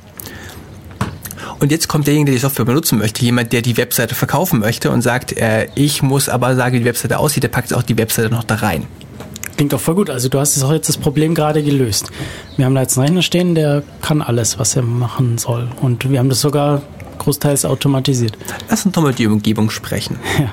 Ähm, die Frage ist erstmal, äh, wir haben hier eine Lieferung mit 100 neuen Rechnern. Äh, in welchen Schrank sollen die eigentlich rein? Und muss da das grüne Netzwerkkabel oder das rote rein? Ich habe hier keine Dokumentation bekommen. Das andere ist, der hat mir nur gesagt, der will einen Webserver haben, aber will der jetzt haben einen Red Hat? Oder braucht er einen SUSE? Oder ist es ihm einfach egal? Weil nämlich ab mh, die Linuxe sind sich alle ähnlich und sie sind nicht gleich. Zum Beispiel Red Hat garantiert, wenn du ihm genug Geld in, Geld in den Arsch bläst, kriegst du 15 Jahre lang garantiert Updates für die gleiche Software. Du musst nichts in deiner Umgebung ändern. Dafür habe ich für meine Automatisierung fürs Netzwerk mit einem Tool namens Netcat noch nie so wenig Optionen bei einem Programm gesehen. Es ist der Feature unfähigste Netcat, den ich irgendwo gesehen habe. Ich hatte das, ich habe den Kram schon mal automatisiert von Debian. Macht das, packt das auf dem Red Hat und es tut einfach nicht, weil der Netcat die Option nicht kennt. Das heißt, du lebst einerseits in dem Betriebssystem mit dem Programm, die es dir stellt oder nicht stellt. Und auch den Programmversionen, die du hast oder nicht hast. Dann bietet dir deine Shell eine Umgebung mit Umgebungsvariablen. So woher kommt dein Java Home und so Bibliotheken sind drin. Da musst du reinpassen. Wenn du zum Beispiel davon ausgehst, natürlich kannst du dein Java Home aus der Umgebungsvariable auslesen und bist auf einer Maschine, wo es gerade nicht da ist, dann war deine Annahme halt doof. Die Linux sind sich ähnlich, die Unix ja auch. Plötzlich soll deine Software auf dem Solaris laufen. Aber auf dem Solaris lautet der Befehl zum Dienste starten anders als auf den Linux-Kisten. Okay, also gibt, gibt da jetzt schon einiges, was, was, aufpoppt. Wollen wir da mal irgendwas rausgreifen? Oder ich, ich merke jetzt gerade, du sagst, ich muss aufpassen, wo ich mich eigentlich befinde. Das habe ich natürlich, wenn ich einen Rechner daheim habe, auf dem ich meine Aufgaben ähm, automatisieren will, dann habe ich noch nicht so die Riesenprobleme. Also insbesondere, wenn ich täglich mit dem, mit dem Ding arbeite, merke ich auch sehr schnell, wenn irgendwie solche Fehler auftreten oder wenn sich was ändert. Ich merke plötzlich, das und das funktioniert nicht mehr. Aber nur weil Sachen bei dir funktionieren, heißt mhm. das nicht, dass sie auch auf anderen Rechnern funktionieren werden. Ja, das, das habe ich jetzt so ein bisschen rausgehört, dass das so dein, dein, dein Kritikpunkt an der Sache ist. Das Ding nennt sich Portabilitätstest. Also du kriegst den Rechner von deiner Schwester und die Aufgabe, das Programm hätte sie auch gerne mal installiert, das bitte schön mal. Wenn du länger als 15 Minuten dafür brauchst, ja. hast du irgendwelche komischen Annahmen getroffen, die bei dir funktioniert haben und bei ihr nicht. Ja. So, welche Software brauchst du dafür? Und welche Software braucht deine Software, die sie benutzt? Mhm. Was muss in die Umgebung rein? Läuft die Software ohne CD-ROM-Laufwerk oder läuft sie mit? Geht das Ding ohne Internet? Aber das heißt, alles das, was man bislang, ähm, was bislang so einfach war, mir automatisiert das einfach mit ganz wenig Aufwand, mit einem großen Nutzer. Äh, das sieht ganz anders aus, wenn man äh, jetzt rausgeht von dem einen Rechner in so die, die, die globale Welt, äh, wo plötzlich verschiedene, also viele Rechner haben, äh, verschiedene Varianten vom Betriebssystem. Das ist bei Windows ja auch so ähnlich, äh, wenn nicht alle auf der gleichen Windows-Version sind. Ähm, plötzlich haben wir eine ganze Menge Probleme, wo die Automatisierung ähm, nicht mehr, also das, ähm, die, das Erfolgsverhältnis von, also der, der kleine Aufwand und der große Nutzer der Automatisierung, ähm, der, plötzlich ist die Illusion so ein bisschen durchbrochen. Äh, ich mag dir mal ein generalisiertes Problem ansprechen, das ich so bei Programmieren sehe. Nehmen wir mal an, Matu hat eine ganz tolle Software geschrieben, die macht mir bunte Grafiken und die hätte ich jetzt auch gerne. Und Matu benutzt ein Arch Linux. Mhm. Und bei ihm tut das einfach. Und ich will die Software jetzt bei mir auch haben. Also gibt mir Matu sein Programm und ich starte das bei mir und da kommt so eine komische Fehlermeldung, so äh, LD, SO, not found, falsche Version. So, was bitte ist das? Wir haben doch beide das gleiche Linux, wie kann das passieren?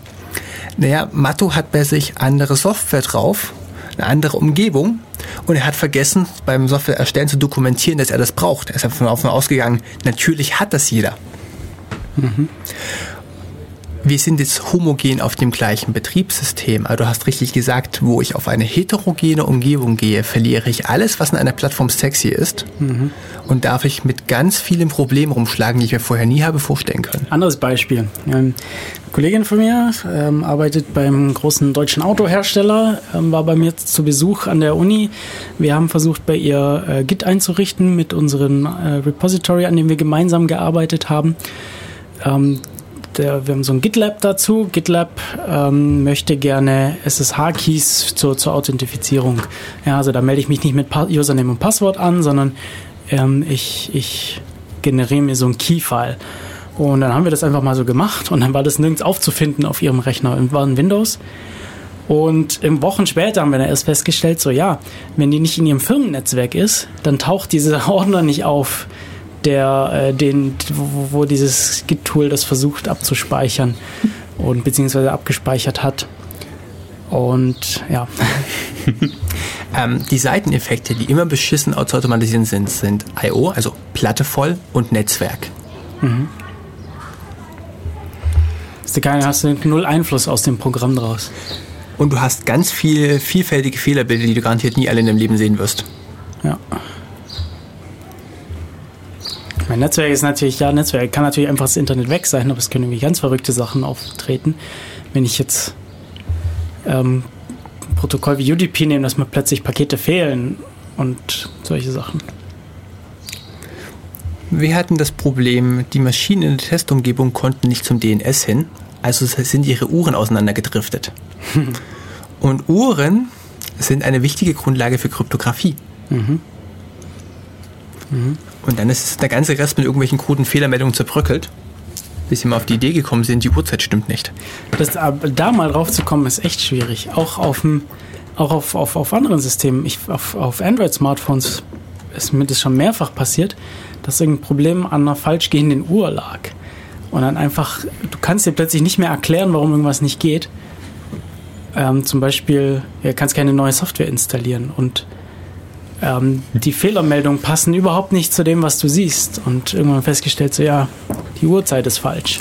Also beliebte Fehlernamen, die Leute machen. Linux-Distributionen haben wir gerade gesagt, Netzwerk, Festplatte, Sprache. So sprachspezifische Einstellungen ist immer ein ganz großes Problem. Meinst du jetzt Programmiersprache? Nein, Local. Ah, okay. Ich meine also drüber, tatsächlich so. Ich, ich möchte eine Kommazahl einlesen. Mhm. Schreibst du das Komma als einen Punkt oder als ein Komma? Und sind da eventuell noch Tausender-Trennzeichen drin, sowas wie 1000, also 1 Punkt dreimal die Null?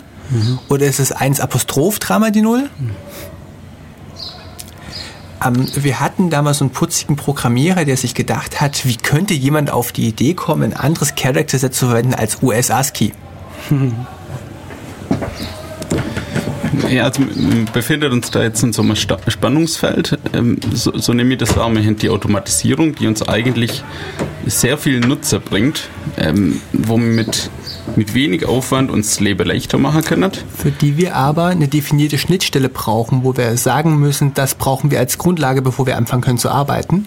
Genau, das, das kommt dann auf, sobald man äh, eben rausgeht ins Welt, in die Welt und sagt, ähm, wäre eigentlich voll super, wenn wir unsere Automatisierung jetzt auch noch ähm, auf beliebig viele ähm, Rechner auf der ganzen Welt nutzen könntet. Dann wäre das, äh, das Preis-Leistungs-Verhältnis nochmal viel, viel besser.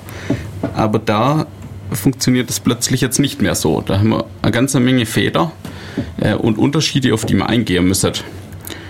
Und die Frage ist, wie gehen wir da damit jetzt um?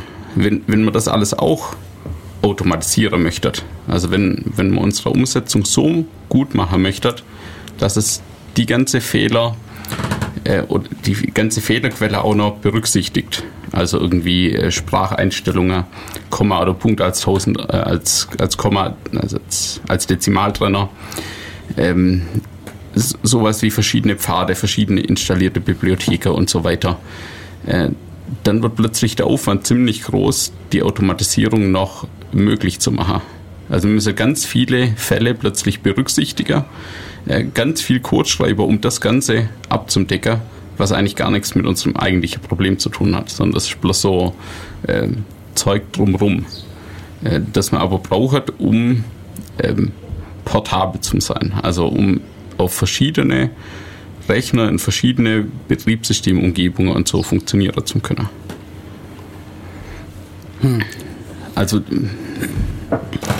Und da kommen wir wieder zurück. Wäre es nicht einfacher ohne Computer? Auf unsere Anfangsfrage so ein bisschen. Ja, ja, also ich denke, es gibt halt, es gibt wohl drei Möglichkeiten. Ähm, entweder wir automatisieren es halt eben nicht. Also so die, das, ja. wir machen es halt nicht mit Computer, sondern ohne. Oder wir machen die, die einfache Automatisierung, die aber auf andere Rechner halt nicht funktioniert, die angepasst werden muss. Ähm, oder wir versuchen, die perfekte Automatisierung zu machen, die sehr viel Aufwand ist, aber dann vermutlich überall funktioniert. Und also so als, als Beispiel für den dritten Fall äh, wäre wär das Configure-Skripte. Das sind Shell-Skripte, die äh, versuchen, äh, alle Unix-Systeme, die es so gibt, alle Unterschiede irgendwie zum Erfassen. Die prüfen alle Pfade, wo irgendeine Bibliothek sein könnte und so. Ähm, also das ist ein sehr umfangreiches Skript, das einfach nur versucht, die Unterschiede irgendwie ähm, zusammenzufassen oder, oder da damit umzugehen. Und man, ich also ich kenne das von, wenn ich, wenn ich ein Programm nicht schon als Binary für mein System bekomme, sondern ich möchte das selber kompilieren dann ist da oft so ein, so ein Skript dabei, das es überprüft, um, um irgendwie ja, einzustellen, so da sind deine Libraries und auch zu gucken, ist alles da, was du brauchst. Ähm, bevor du überhaupt anfängst, das schon zu bauen und dann erst die Probleme auftreten, wenn du es tatsächlich brauchst. Also einfach auch wieder um Zeit zu, zu sparen eigentlich. Ähm, ich möchte aber an genau der Stelle mit dem Configure widersprechen. Das ist nämlich so eine Sache, wo ich persönlich Darf ich ganz kurz noch, ganz kurz noch, was, was das Configure ähm, ist und wozu es macht, äh, wozu es da ist. Ähm, ist das ist es nur für sowas oder existiert es noch für andere Stellen? Also, also ich kenne es nur von da. Das Paket heißt Auto Tools. Okay. Und das Ziel ist es, dass du ähm, Stücke von Software beschreibst, die du brauchst, um weiterarbeiten zu können. Mhm. Und er muss die auf dem Rechner finden und den richtigen Namen rausbekommen. Mhm. Zum Beispiel, wenn ich eine Software namens GNU Radio zum Laufen bekommen möchte, dann brauche ich als Voraussetzung dass ich USB-Geräte lesen kann und USB-Geräte lesen geht über die libUSB. Mhm. Abhängig davon, wie deine Linux-Distribution das Ding macht, heißt das Ding libUSB-1, libUSB-1.0.so, libUSB-1.0-SO. Das Ding könnte liegen unter slash user slash lib, user include lib, user. Und die Aufgabe vom Configure ist es, du wirst mir das Ding finden. Mhm. Egal wo und egal wie es heißt. So, und an der Stelle möchte ich widersprechen. Nämlich, jetzt mal kurz über den Kompiliervorgang sprechen. Der Compiler sagt, ich brauche da irgendein Symbol, das heißt read USB und nimmt einen Pointer auf einen Integer entgegen. Dem Compiler ist es egal, wie die Datei heißt. Der guckt, dass das Symbol passt. Und das ist jetzt eine menschliche Aufgabe zwischen Programmierern, sich abzusprechen, wie das Ding heißt, das übergeben werden soll. Der eine muss sagen, ich brauche eine libUSB und ob das Ding jetzt libUSB A heißt, libUSB 1.0.a, das ist eine menschliche Komponente, wo wir jetzt mal die Schnittstellen beschreiben müssen und sagen, was wir brauchen. Und das automatisiert zu erkennen, funktioniert mehr schlecht als recht. Im Prinzip wäre es sinnvoller, wenn die Leute ihren, ihre Energie nicht in Automatisierung gesteckt hätten, sondern in Dokumentation. Ja, das wäre für mich der Unterschied zwischen Weg 2 und 3. Also der, der, Weg 3 wäre, wir benutzen so ein hochkomplexes und umfangreiches Configure-Script, das uns rausfinden soll, wo die Bibliothek wohl installiert ist. Ähm, und der Weg 2 wäre, ähm, der Mensch passt das Makefile äh, von Hand an, indem er ähm, in irgendeiner Variable einfach den Pfad von der Bibliothek reinsetzt, weil er den weiß, weil er auf seinem System guckt. Äh, dann könnte man uns ein paar tausend Zeilen Configure-Script-Code sparen. Das versucht irgendwie das automatisiert herzukriegen, ähm, wird aber erfordern, dass der Administrator auf dem System sich über auskennt und weiß, Bibliotheker sind in dem Verzeichnis. Also das erfordert dann eine menschliche Anpassung. Ähm, man könnte das nicht einfach ähm, durchrauschen lassen, wie so Configure, Make, Make, Install. Das, das kann man auch einfach laufen lassen. Du das geht schon. das menschliche Wissen sowieso. Entweder brauchst du es, während der Configure läuft und nicht funktioniert, um den Fehler zu suchen, oder du brauchst es vorher, damit er den möglichen Fehlerfall vorher abfängt. Ja, aber der, der Ansatz von Configure ist ja, ähm, es passiert kein Fehler, sondern ähm, wir können alle Fälle der Welt ähm, verstehen. Wir. Ich habe das ein paar Mal praktisch probiert und ich bin davon nicht überzeugt. Ja, ich bin davon auch nicht überzeugt. Ich bin auch der, der Meinung, der Fall 2 wäre der bessere. Ähm, wir, wir halten das Ganze einfach und äh, man hat da zwei, drei Konfigurationswerte, die man anpassen kann als Admin, äh, weil man eben weiß, wo sein Zeug ist. Und die Distributionen, die machen das ja alles für einen. Für einen. Also als Endentwickler muss man das ja gar nicht machen, nur als Entwickler. Weil, weil der Fall, wir machen da ein System, das alle Fälle der Welt versteht und richtig behandelt, der fu funktioniert halt eben doch nicht für alle Fälle. Sind wir uns einig an der Stelle? Sollen wir noch eine Pause machen? Auf Was geht's. hören wir denn ja. jetzt an Musik? Also ich hätte nochmal hier zwei Lieder. Ähm, als erstes den Track 7. Sieben. 7, genau. Ähm, das ist jetzt ein bisschen was moderneres, ähm, wie, wie die Lieder davor.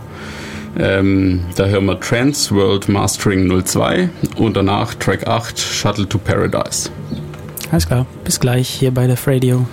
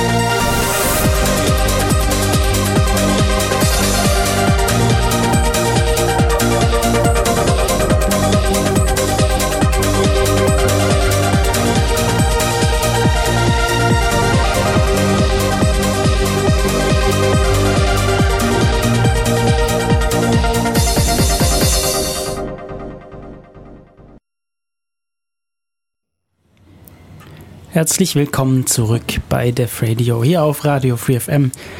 Wir haben uns ganz viel über Automatisierung unterhalten und Konzepte dahinter und wie, wie wir die Sache so sehen. Und jetzt wollten wir das Ganze auch noch mal ein bisschen konkreter machen und so Beispiele nennen. Zum Beispiel, ich fange einfach mal an hier.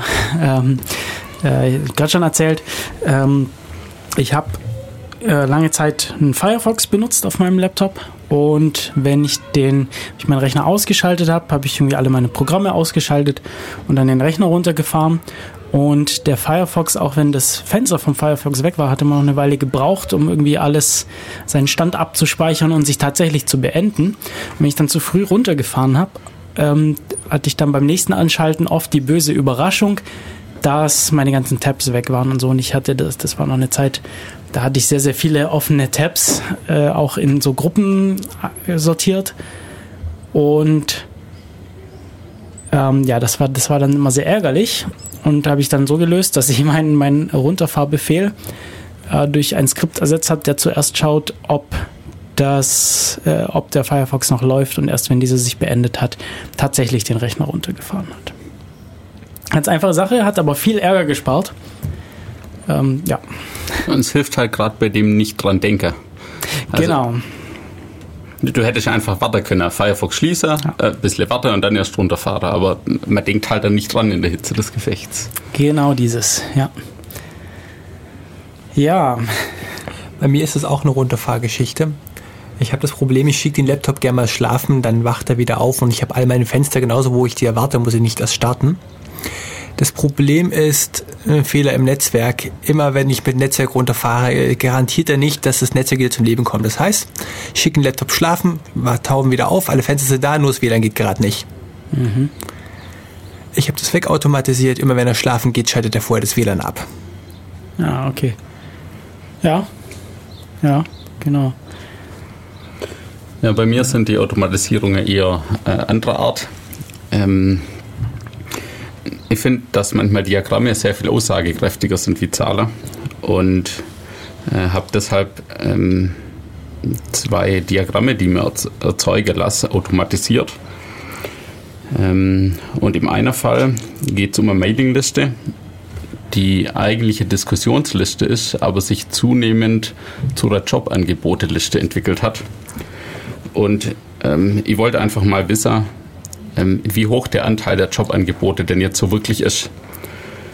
Und habe ähm, da dann mein, mein Mailarchiv von der Mailingliste durchsuchen lassen nach alle Mails, die halt sowas wie Jobangebote betreffend.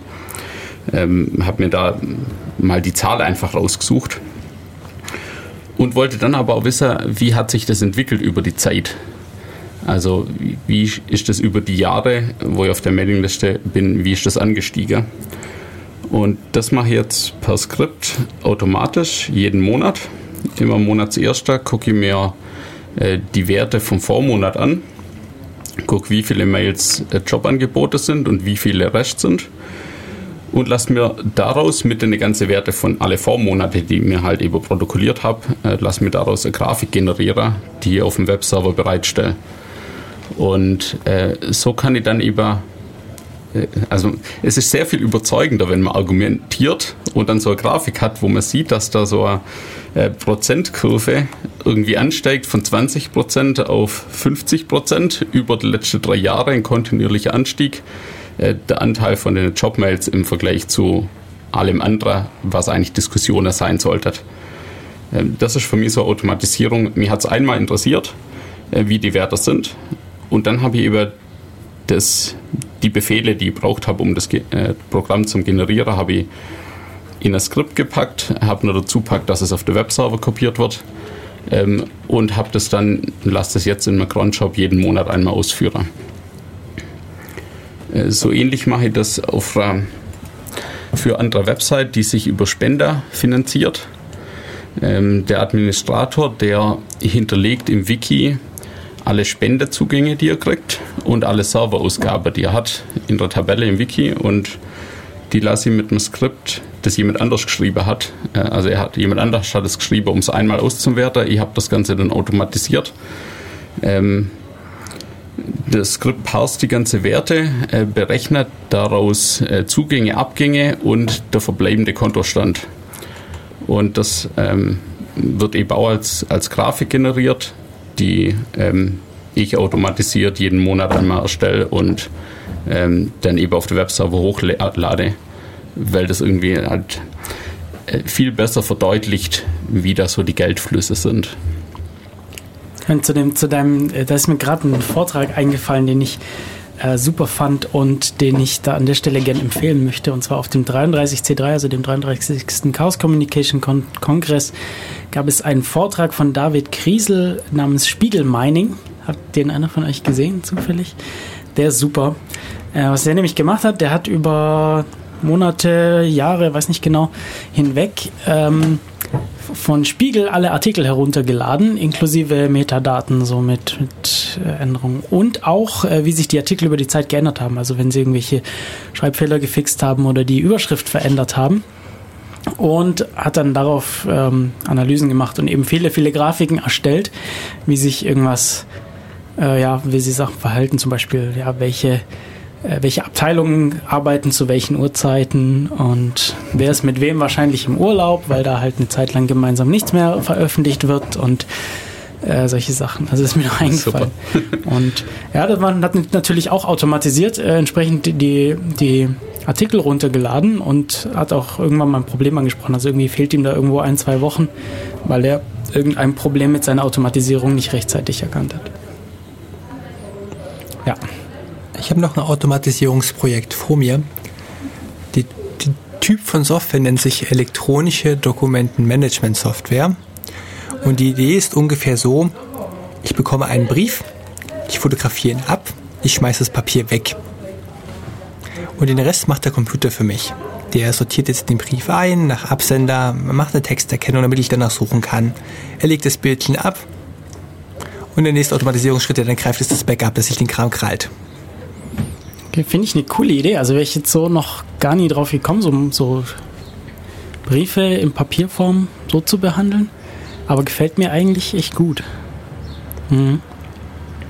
Es ist eine sehr große, komplexe Menge an Software, die arbeiten muss, damit du den Brief auch automatisiert hochwahrscheinlich kriegst und nicht nur ein bisschen wahrscheinlich.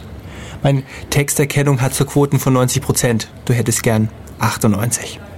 Hm. Ja, und es wird eine Menge von Ausprobieren und Feintweaken sein, bis da irgendwann mal ein Vortrag draus erwächst, wie ich es gemacht habe.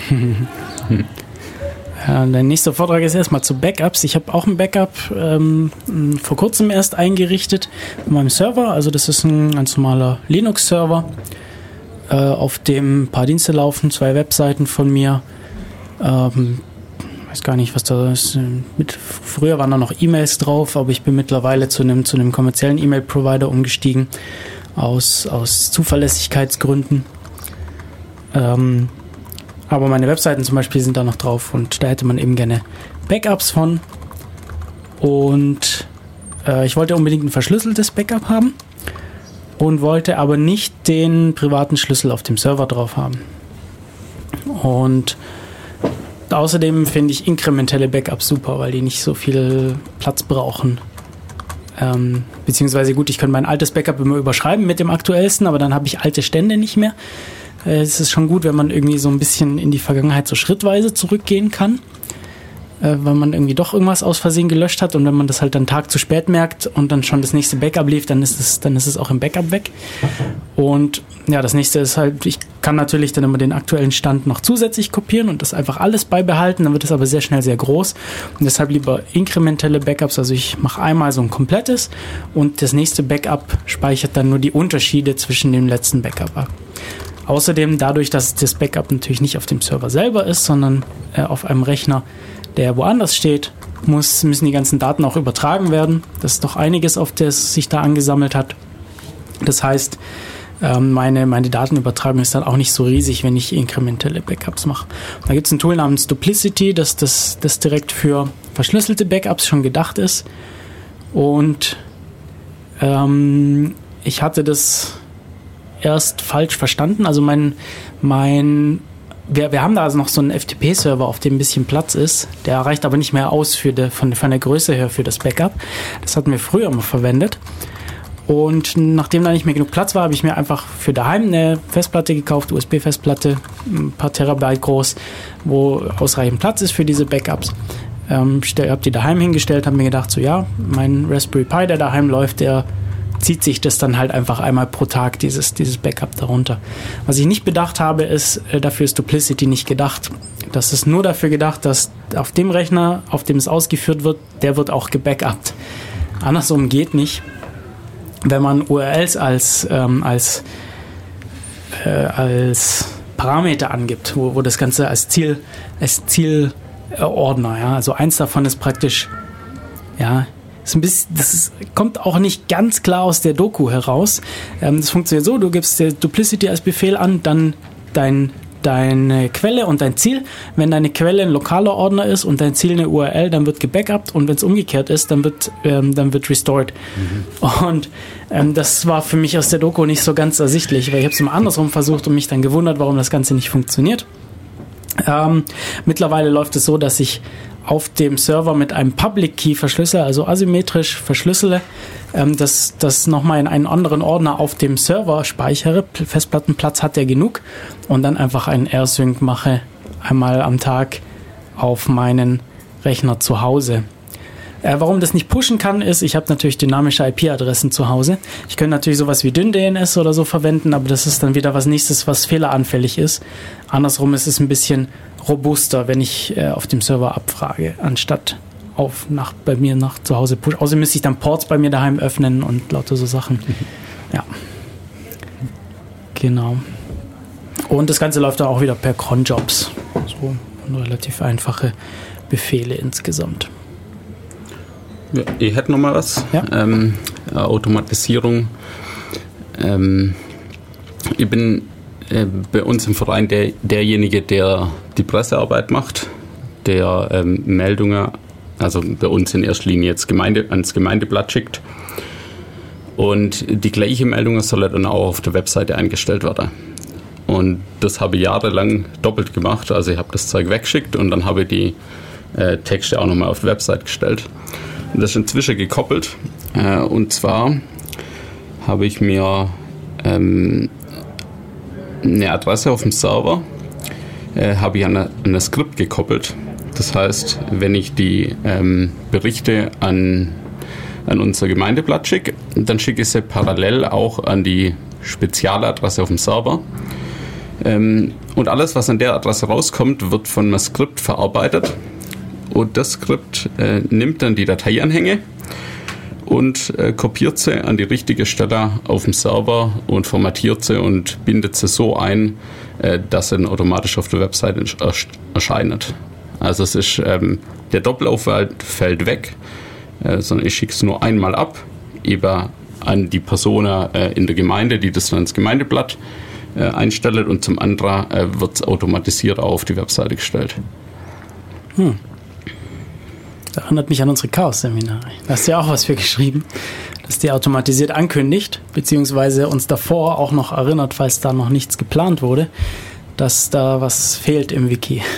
Das sind so die Automatisierungen, die ich gern mache. Ja. Ähm, das, wo ich feststelle, das mache ich halt immer wieder und ich muss immer dran denken. Und oft lässt sich das mit sehr wenig Aufwand lösen. Ja. Also die, die ganze Automatisierung, die wir gemacht haben, das war immer der Aufwand von zwei, drei Stunden ähm, erst einmal und dann nochmal zwei, drei Nachbesserungen, jeweils mit einer halben Stunde. Was mir das an, dann nachfolgend an Aufwand gespart hat und an dran Denker gespart hat, äh, das hat sich für mich auf jeden Fall sehr auszahlt. Was ich super spannend finde, ist auch die, die Radioskripte, die wir für, für Def Radio haben, für die, für die Aufnahmen vom Podcast. Wir haben ja die Website www.defradio.de. Da stellen wir dann immer eine Website rein mit einer kurzen Beschreibung, worum, worum geht es in dieser Sendung, Datum, Beschreibung, Titel äh, und wer, wer, dabei ist. Und äh, wenn so ein Ding drin ist, dann gibt es eben so einen Cronjob, der startet eine Viertelstunde vor der Sendung die Aufnahme vom, vom Radio Free FM Stream, beendet die eine Viertelstunde nach der Sendung. Ähm, und dann müssen leider noch Menschen mit draufschauen. Ja, das also das, was Menschen, also was wir noch nicht automatisieren können, ist zu schauen, wann genau ist die Sendung tatsächlich losgegangen und es wurde beendet. Also die genaue Sekunde beziehungsweise sogar halbe Sekunde oder oder Hundertstel Sekunde, wann wann war Start und Ende der Sendung und an welchen Stellen sind Musikstücke, weil wir bieten die natürlich zum Download auch optional ohne Musik an. Äh, das können wir nicht so richtig automatisieren. Und aber der Rest außenrum, der, und der Rest schon, außenrum ist komplett automatisiert. Das heißt, diese Aufnahme, wenn die Aufnahme fertig ist, wird die erstmal so komprimiert, dass, dass, man, dass man die beim Runterladen nicht, nicht zu viel Daten verbraucht. Dann also diese Vorversion, der, die wird erstmal an die Liste geschickt. Ja, wer Lust hat, kann hier Marker einschicken. Wer, wer Lust hat, kann sie sich dann runterladen, zu schauen, wo ist, wo ist die Musik und wann fängt die Sendung an und endet sie. Schickt dann einfach eine E-Mail zurück mit, an, mit Zeitpunkten und der Rest passiert dann wieder alleine. Ja. Also da, passiert, da geht dann ganz viel los.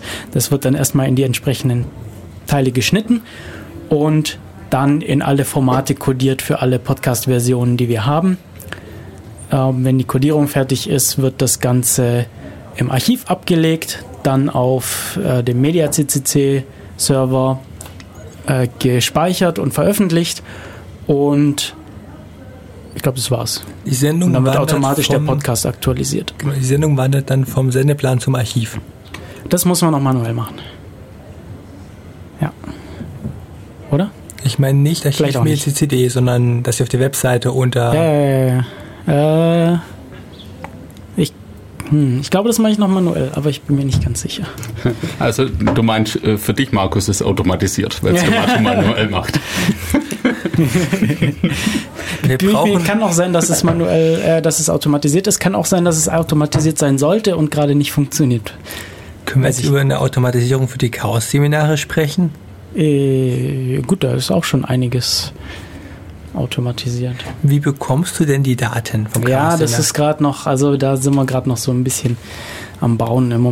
Wir haben früher immer selber mit der Kamera aufgenommen, die dann von der Kamera auf den Rechner kopiert und so weiter. Äh, mittlerweile, es gibt in der Uni so ein zentrales System, um Vorlesungen aufzuzeichnen. Das verwenden wir dafür. Da muss ich jetzt warten, bis die damit fertig sind mit ihrer Kette, damit ich mir das dann runterladen kann und dann in meine Skripte reinschmeißen. Haben ihre Kette nicht automatisiert und es ist nicht eine Sache von Stunden? Ähm, ja, die müssen auch schauen, wo fängt es an und wo endet es und sowas. Also und außerdem müssen die auf unser Okay warten, weil wir müssen immer so eine Unterschrift einschicken und die Hauspost dauert immer so ein bisschen.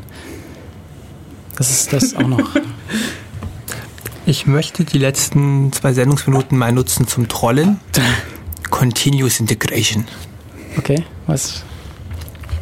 Also ganz früher hat ja mal ein Programmierer Unit-Tests geschrieben, davon ein bisschen getestet und einfach ein Prototyp veröffentlicht. Ähm, heutzutage sind wir im Status Bananensoftware, reif beim Kunden. Für alle die, denen das ein bisschen zu grün ist, gibt es die Möglichkeit, dass du sagst, du hast ein Automatisierungssystem, das Software konstant durchkompiliert. Also der Anwendungsfall ist, stell dir vor, du beauftragst 20 Subunternehmer aus einem fernen Land, Code für dich zu schreiben für eine spezielle Komponente. So, sagen wir, du willst einen Media Player bauen. Der eine baut einen MP3-Codec, der andere baut den ähm, Octeora-Codec, der nächste baut einen GUI oder ein viergebauten Commander-Interface. Jetzt musst du diese vier Komponenten ja zu einem Stück Software verheiraten. Vier Leute schmeißen dir in vier Git-Repositories Code über den Zaun. Du gehst natürlich davon aus, dass sie den Code mal getestet haben, aber unabhängig davon vertraust du niemals fremden Input. Das heißt, du testest den fremden Code erstmal durch, ob er bei dir Anforderungen genügt. Ob der MP3-Codec ein Stück encodieren kann und dekodieren kann. Wenn das funktioniert, baust du den MP3-Codec zu einer Bibliothek. Du brauchst einen OGG-Codec zur Bibliothek. Und wenn das nicht funktioniert, erzeugst du eine Fehlermeldung, wo es bei dem Entwickler einer meinst, so, ich würde dir da gern mal helfen, ich glaube, du hast einen Fehler eingebaut, der Kram kompiliert nämlich nicht. Mhm. Das heißt, wir fangen gerade an, Software in einem Baum zusammenzusetzen und jede Knoten im Baum integriert den Kram weiter. Damit es bei der Qualitätssicherung möglichst früh knallt. Neues Buzzword in der Softwareindustrie. neues Buzzword. Ja, da machen wir eine nächste Sendung drüber, oder? Genau, nächste Sendung, gutes Stichwort. Unsere Zeit ist nämlich vorbei. Vielen Dank an Milo und Markus, dass ihr euch beteiligt habt und wir unsere spannenden Diskussionen hatten. Ich bin Matu und wir hören uns wieder in zwei Wochen hier bei Def Radio auf Radio 4FM. Bis dann. Noch ein Gruß an der Michi nach Berlin. Ciao. Ciao.